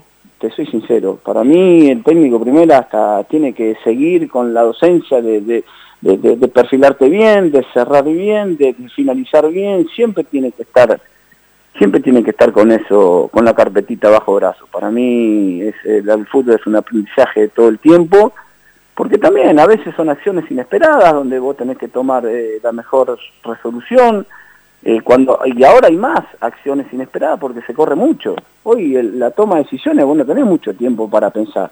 Antes por ahí antes de recibir pensabas mirabas tenías tiempo mientras paraba la pelota ahí en ese momento ya pensabas hoy antes de pararla ya tenés que pensar ya tenés que tener el dibujo armado a quién a quién tocar y dónde me muevo está bueno lo que decís de Agustín, porque creo que en eso corrigió bastante, ¿sí? Porque si no era un candidato desde lo temperamental a, a problemas Sí, cotidianos, es decir, sí, uno lo ha visto, totalmente. se, enojaba con todo el mundo, se, enojaba con todo el mundo. Sí, sí, eso lo ha mejorado un montón y me imagino que todos los técnicos, tanto acá en la selección, donde estuvo, en inferior, en primera, me parece que al deslumbrarlo se lo estarían corrigiendo todo el tiempo. ¿Cómo ves la llegada de un tremendo profesional como Julio Lamas a un cuerpo técnico, más allá del lugar que ocupe, del fútbol de Argentina? Yo celebro este tipo de llegadas, ¿sí? Eh, capaz algunos que se formaron en el fútbol y toda la vida están en el fútbol, lo, lo miran con un poco de egoísmo, pero yo, yo creo que estas aperturas, eh, porque yo siempre digo, eh, a veces en el deporte argentino se habla poco de ciertos ejemplos, ¿no? Pero cuando uno habla eh, de alguien que ya no está como León Nagnudel en el básquetbol, cuando uno habla de Peckerman y Bielsa, porque hay mucha gente que se olvida que Grondona le da el puesto a Peckerman y Peckerman le dice a Grondona vamos a buscar al mejor y Peckerman abre la puerta para que llegue Bielsa o un Julio Lamas y un Oveja Hernández en el básquetbol eh, más allá de los egos de ser el primero y el segundo compartiendo una selección para darle otro nivel al deporte argentino yo de estos tipos eh, que dieron un montón de enseñanza en otros deportes yo celebro su llegada ¿vos cómo lo ves? Sí, yo, yo, yo también, yo soy muy abierto en eso, Fabi. Hay un montón de cosas eh, que, también pasó con Holland en su momento, con el tema de, hockey, y vos lo escuchás hablar, yo tuve la posibilidad de hablar mucho con Ariel y, la verdad que, que- me ha abierto la cabeza en un montón de cosas y, todo lo que sea bienvenido, bienvenido sea, todo lo que sea para sumar y, que no sea una venta de humo, eh, uno lo analiza y si vos ves que es productivo, bienvenido sea para el crecimiento de todos y para el, para el aprendizaje de todos. Como te digo, eh, tanto de los jugadores, también de los técnicos, todo, el mundo tiene que capacitarse todo el tiempo y toda la, toda la buena información hay que absorberla, Fabián, en esto hay que ser vivo, eh, hay que dejar los egos de lado y hay, y hay que, hay que, y hay que ser inteligente y saber si tal o tal persona es productiva para el grupo y vemos que descubrimos cosas importantes, este, bienvenido sea. Estamos en un fin de semana que tampoco hubo fútbol juvenil, le recordamos a la gente. Primero hubo una fecha donde se iban a recuperar partidos, Banfield no debía, no jugó. Y después son dos fines de semana por las vacaciones. Banfield Exacto. volvería con eh, las divisiones juveniles Con en partidos oficiales el próximo fin de semana. El, el próximo fin de semana eh, tenemos la fecha con Rosario Central, donde las grandes van a jugar en, en Rosario, viajan, y las más chiquitas acá en, en Banfield. Escúchame, vos tenés un formato, una metodología que tu división séptima siempre arranca con algún tropezón y después se, se acomoda.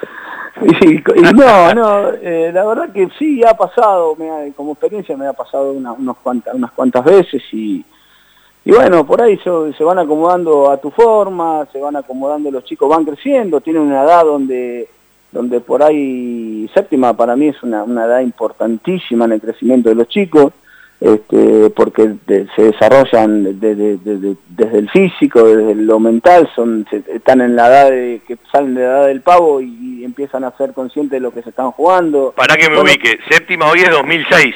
Hoy es 2006, sí. Eh, son chicos de que, de, que, de que en ese mismo año se viven un montón de cosas. Es más, vos agarras una fotografía de un chico en el mes de enero y, la, la- y, y le sacas una foto en diciembre y es otra persona. Es increíble lo que, lo que crece. Entonces, como crecen físicamente, también tienen que estar acompañados de- de- de- del crecimiento desde la exigencia del juego, desde la exigencia mental, desde estar un poquito más maduro, porque porque es justa la edad, la edad donde donde se manifiesta eso. Y por ahí a veces tiene que ver con eso. de- de- desde que por ahí arrancan ahí más o menos y se van adaptando y, y bueno, eh, la competencia te va también, la competencia es la, yo digo de que en el fútbol argentino, y esto eh, lo he hablado con un montón de gente que trabaja afuera, lo mejor que tiene eh, el fútbol argentino en cuanto a juveniles es la competencia.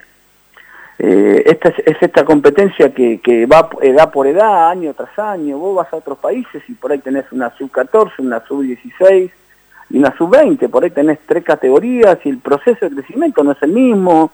Y, y- y vos vas a, a los partidos de, de- de fútbol juvenil y, y- la exigencia es permanente. Ah, El, pro- el problema es que los mejores productos cuando llegan te los sacan. Ah, bueno, sí, bueno, estamos en ese proceso, ¿qué va a ser? Eh, ojalá nosotros pudiésemos, eh, de, de hecho no tengas ninguna duda, si, si vos reclutás todos los jugadores que se fueron al exterior y los repartís en distintos equipos, estoy seguro que el nivel cambia. Y cuando hablamos de las ventas, integralmente, eh, ¿ustedes lo ven que, que, que, que, da la vuelta? Es decir, en infraestructura, en reconocimiento económico, etcétera, etcétera.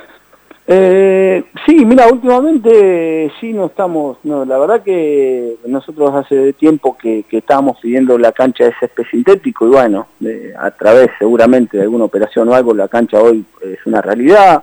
Eh, el otro día pidimos, teníamos que mejorar el piso del gimnasio y, se mejoró, eh, las canchas se van sembrando y están.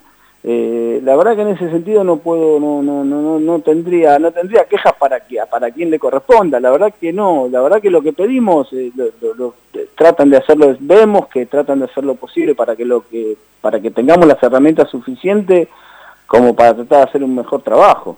Eh, la verdad que en ese sentido, Fabián, no, eh, por ahí sí, eh, como todo, por ahí las cosas se demoran un poquito más, somos conscientes que no somos ni, River, ni Boca, ni Vélez, ni, los que hay cuatro, cinco, seis equipos que, que la verdad que en la infraestructura te marcan una diferencia, hasta a veces inalcanzable, porque sé, te llevo a Boca y los chicos almuerzan, todos los planteles de todas las juveniles tienen almuerzo, al- el almuerzo todos los días y nosotros estamos muy lejos de eso.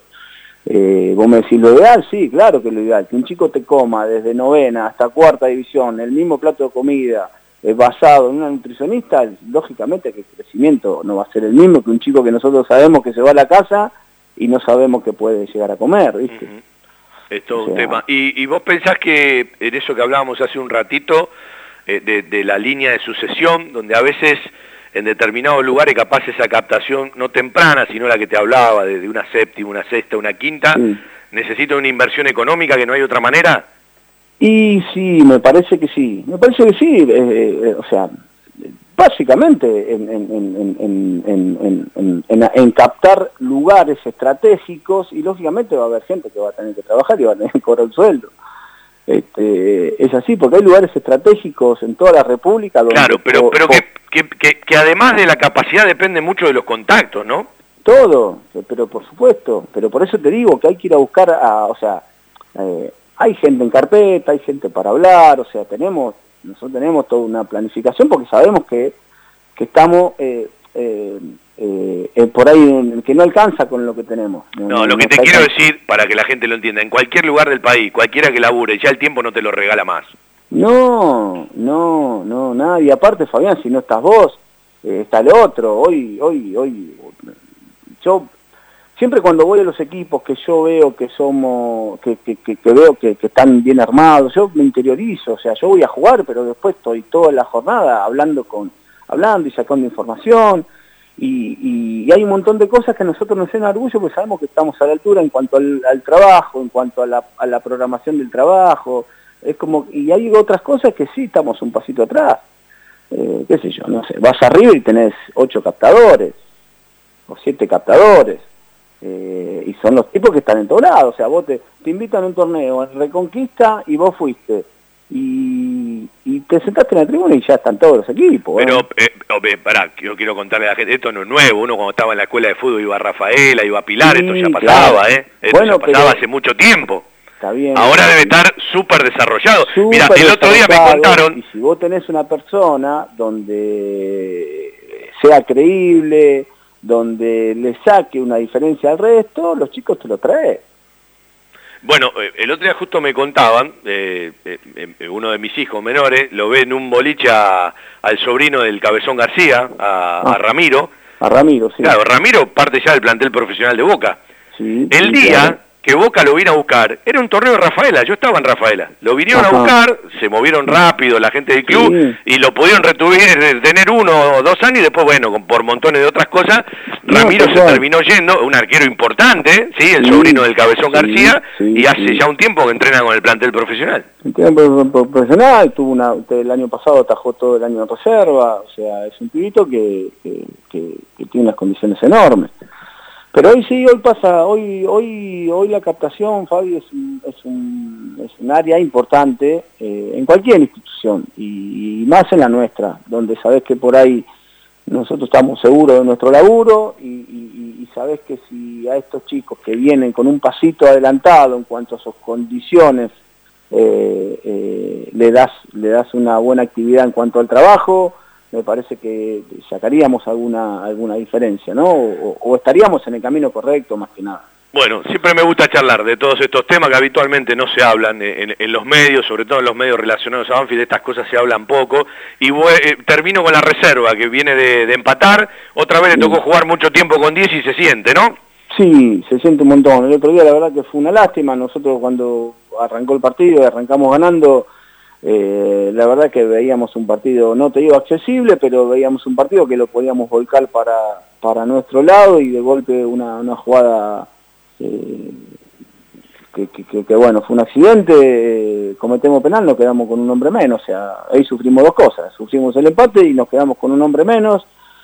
Así todo, bueno, después lo pudimos ordena- ordenadamente pudimos sostener un poquito un poquito ahí eh, el resultado y bueno y tratar de seguir trabajando en, el partido pero sí hoy en día un tipo menos se siente un montón. Y más en una cancha eh, grande como la que tenemos nosotros. Por ahí te quedas con un tipo menos en la cancha de Barranca Central y tenés el resultado a favor y por ahí no es tanto.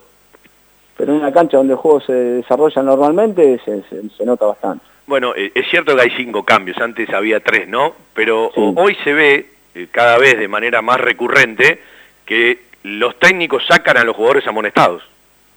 Sí, exactamente, pero pasa, pero pasa hasta en primera, o sea, o sea, No, no, no, te estoy hablando de primera ahora, ¿sí? Ah, por eso, sí, y porque es un riesgo terrible, Fabi, hoy es un riesgo terrible. Te cambia el esquema, te cambia la estrategia, te, man- te, te cambia todo, o sea, vos, vos eh, decidís ir a jugar en campo rival a presionar alto, te, te, te expulsan un jugador importante, y ¿sabes lo que es? Presionar alto con un tipo menos, ya tenés que cambiar la estrategia. Exactamente. Eh, y después tenés que renunciar a otras cosas, a por ahí a un circuito de juego en ataque, y está faltando ese tipo. Y, y, y- volvemos a lo mismo, volvemos que siempre eh, al correr, al, oh, al ser tan dinámico todo, va a haber una- un lugar que no se puede ocupar, porque te falta ese jugador. ¿A vos qué te gusta más, de central o de lateral, Aaron Quirós? Eh, mira, Aaron hace rato que no juega de lateral, la verdad hace rato que no juega de lateral. Lo que por ahí te garantiza eh, eh, Aaron en ese sentido es, la marca, es el, el duelo, él es un tipo muy fuerte que está pegado a la marca, es zurdo, tiene buen pase, o sea, lo- lo puede hacer, lo que pasa es que por ahí no tiene, no va a tener lo que tiene Coronel, por ejemplo. Sí, otra- que lo, es- que es- lo venía haciendo muy bien Mago y que estaba creciendo en esa función. Claro, exactamente. Hoy, hoy, que hablando de las posiciones, de las funciones, eh, también como juega Claudio, que, que te- la verdad que en determinado momento sentimos una similitud como nos gusta jugar a nosotros también.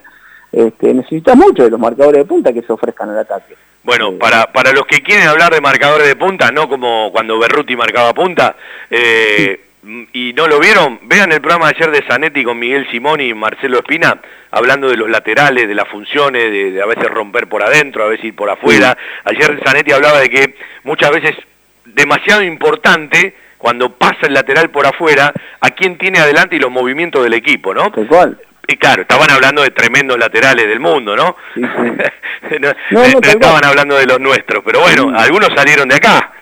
Sí, tal cual, tal cual, tal cual. Y vos sabés que esas acciones, cuando vos me acabás de nombrar esto de que cuando sale un lateral por fuera, cuando mete una...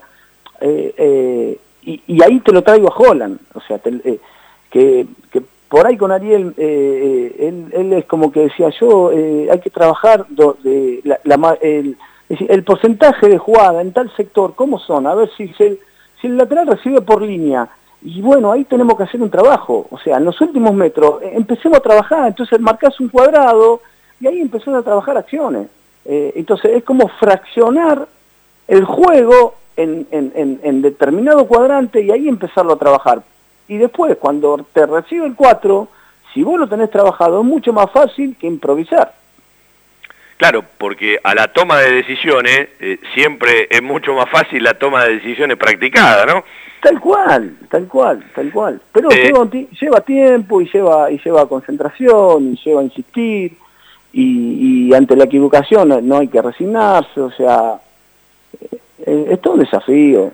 y nunca hay que olvidarse que en un deporte de conjunto somos todo lo que somos menos lo que hace el rival.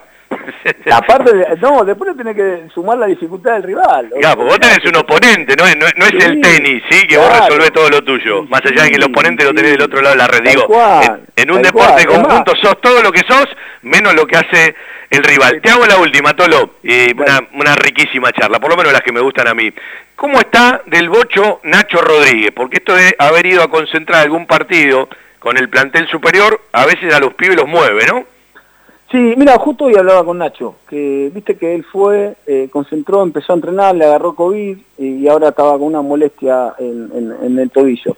Eh, a Nachito yo lo conozco muy, muy de chico, muy de chico, eh, y, yo siempre se lo digo a él, Nacho, cuando, cuando Nacho está enchufado al 100%, que está físicamente, mentalmente, enfocado en las acciones que él tiene que hacer, no deja de ser un jugador importantísimo.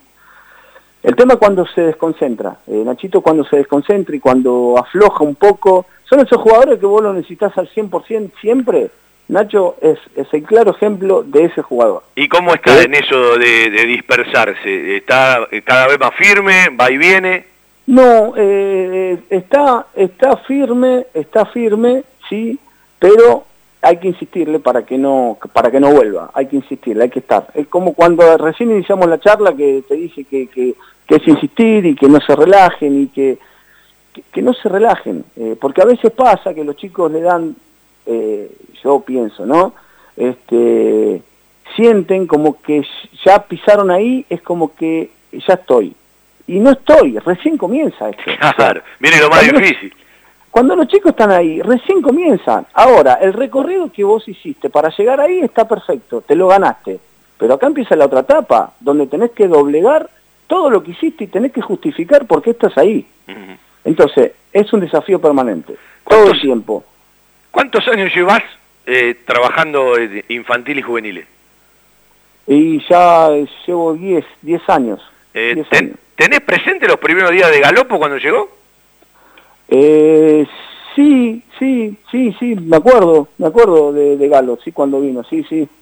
¿Qué te, eh, qué, te acordás, por ejemplo? También fue muy, Galo fue muy parejo a lo que fue un proceso de crecimiento y son esos jugadores que siempre te juegan para seis puntos, que es, lo más difícil, es lo que estábamos hablando recién. O sea, Galo es un volante y siempre tuvo gol. Y, y, y, porque no es que hizo gol en primera. no, no, ya lo hacía antes. Y, y, y, vos decís, uy, un centro cruzado, y te aparecía Galo en el lugar exacto, y te jugaba de volante, y te jugaba de volante central, o te jugaba de doble cinco, tiene un olfato hermoso para el gol, ¿sí? más allá de la calidad que él tiene para, para distribuir el juego. Y, ese olfato es lectura de juego, me parece. Es lectura de juego, sí, es intuición, pura, es intuición pura. Eh, yo digo de que el que está ahí son, son, son inteligentes, son elegidos, sobre todo en una posición donde no está acostumbrado a pisar el área. Porque si vos agarrás el... eh, es como decir, bueno, fui tres veces y hice, un, hice uno, y por ahí tenés un 9 que no tiene olfato y te pisa el área 15 veces y, no- y- y la pelota le pasa por atrás todo el tiempo. Bueno, Este- Tolo, como siempre, un placer. Buen fin de Dale, semana. Te mando un abrazo grande. El Tolo Fabián Leandro Berruti, ¿sí? Eh, técnico de la séptima, parte de la coordinación junto a Huito Donato, a, a Pico Hernández en el fútbol juvenil de Banfield, para charlar un ratito de un montón de cosas eh, que son parte de, un proceso, que después capaz lo vemos eh, hoy, por ejemplo, en una venta de, de galopo, es decir, no se van a vender todos los jugadores, pero está bueno a veces pasar por, por, por ciertos recuerdos, por ciertas cosas que pasan eh, los chicos todos los días, y bueno, hablamos un poquito de fútbol en general. La mejor cobertura al mejor precio. Liderar. Compañía General de Seguros Sociedad Anónima. Liderar. Agente oficial Banfield y Lomas. Sin intermediarios. Avenida Alcina 1402. Esquina Pintos. Lomas de Zamora. Liderar. Agencia oficial Banfield y Lomas. 4244 4611. Nosotros cuidamos todo lo que a vos te interesa. Liderar Banfield arroba gmail.com. Joyas G, la joyería de Banfield. Llaveros, anillos, escudos y taladros en oro, plata y acero. Joyas G, Belgrano 1514. Joyas G, la joyería de Banfield. Bueno, vamos a ir a repasar esos goles de aquel partido que en algún momento del programa habíamos anunciado, Copa de la Liga 2021, eh, cuando estaban todos los temas del COVID arrancando, ¿sí? que fue épico frente a Estudiantes, un 2 a 2, el penúltimo partido jugado frente al Pincha, el otro es un tiro libre, como dije hace un rato, de Dátolo, eh, el año pasado también, pero en el torneo Socios, en la fecha 7, el tiro libre que se le metió eh, no terminó de resolver Andújar contra el palo izquierdo, sí, del arco de la Valentín Suárez. Eh, un toquecito del gol de Lolo, todo el gol de Enrique para ese 2 a 2, la firma para cerrar el programa y nos apuramos que nos tenemos que ir a La Plata para el estadio de estudiantes, la primera vez que Banfield va a visitar el nuevo estadio 1 de estudiantes y ahí estaremos a partir de las 17 con el fútbol de Banfield por la radio. Un abrazo para todos, un abrazo para Seba Granjeo en el control central. Terminamos el primer tiempo, un ratito de descanso para nosotros de viaje y a las 5 de la tarde nos escuchamos otra vez. Media hora del segundo tiempo. 2 a 0 la victoria para Estudiantes. Banfield tiene ese tiro libre que va a llegar ligeramente desde la izquierda a 35 metros del arco. Para pegar de Mauricio Cuero también está Matías González. Buscar el envío Banfield contra el área. En el juego aéreo. Va Matías González, coloca centro, pelota al área. Arriba Lolo de cabeza, gol. ¡Gol!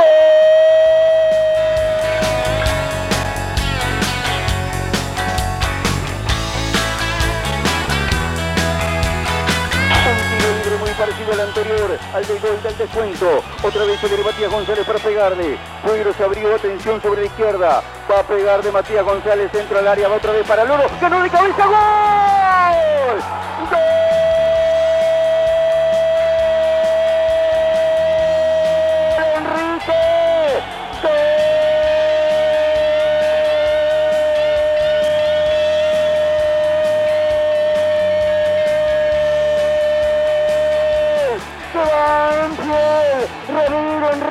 Enrique, dos a buscarla con Lolo, la pelota llegó impulsada por Matías González, que tiene una zurda prodigiosa para la pelota parada, y Ramiro Enrique se compró a ganarlo dentro del área por la derecha, se la cambió otra vez de palo Mariano Andújar, mira vos lo que son las cosas, en dos minutos Banfield levanta un resultado que parecía imposible, logra el empate en el partido, en una verdadera epopeya, contra todas las dificultades. Banfield remonta el juego, levanta el vuelo, empata en el resultado del partido. Cuando nadie le preveía, a través de la pelota parada de Matías González, del juego aéreo dentro del área, primero Lolo, después Ramiro Enrique que marca el primero de su carrera. Banfield consigue el empate. Quiero pedirle ayuda a Caliente, la musa de la poesía épica, porque este es un trabajo épico del equipo de Sanguinetti, un resultado que se convierte en una verdadera epopeya, logra el empate a los 32 Enrique, Banfield 2, Estudiantes 2.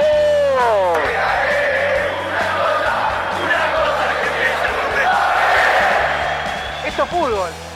Solamente por eso Banfield lo empata y porque el amor propio, eh, los huevos del equipo, los huevos de todos para ir a buscar este partido que parecía estar lejos, parecía imposible, parecía que no se iba a poder ni siquiera descontar. Una jugada calcada, un centro igual al del primer gol, al de Lolo, esta vez fue Ramiro Enrique que se suspendió en el aire, se la cambió de palo, Andújar que nada pudo hacer, Banfield lo empata, Banfield consigue el milagro, lo que parecía imposible hace algunos minutos, Banfield empata Estudiantes 2 a 2 y todavía quedan 11.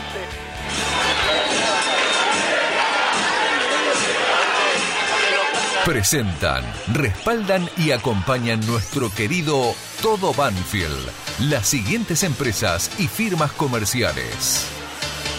Coca-Cola Argentina para sus productos Powerade, hidratador oficial del fútbol argentino. Establecimiento Orlock para sus productos Ravana. Sanatorio del Parque. Algo está cambiando en la salud privada de Lomas de Zamora. Telas Plásticas Milia Vaca. La empresa pionera en la zona sur del Gran Buenos Aires en productos para el tapicero. Cava Experience. Un lugar para charlar. Chacabuco Hogar. Todo un mundo de confort. Jugueterías My Toys, productos de calidad, buenos precios y las marcas líderes. Fiberball, el productor de almohadas más grande de Argentina. Centro Vacacional y Guardería Canina Randall. En San Vicente, el Hotel de las Mascotas. Insumos del Sur, tus soluciones de impresión en forma directa. Pisos flotantes Gamaco, colocación profesional.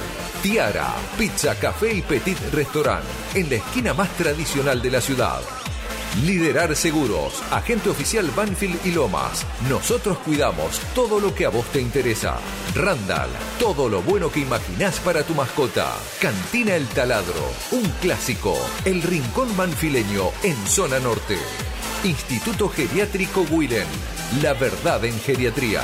La mascota y la mascota deportes. Somos de Banfield de corazón. Óptica Viamonte de Gabriel Petroncini. La gran óptica de Banfield.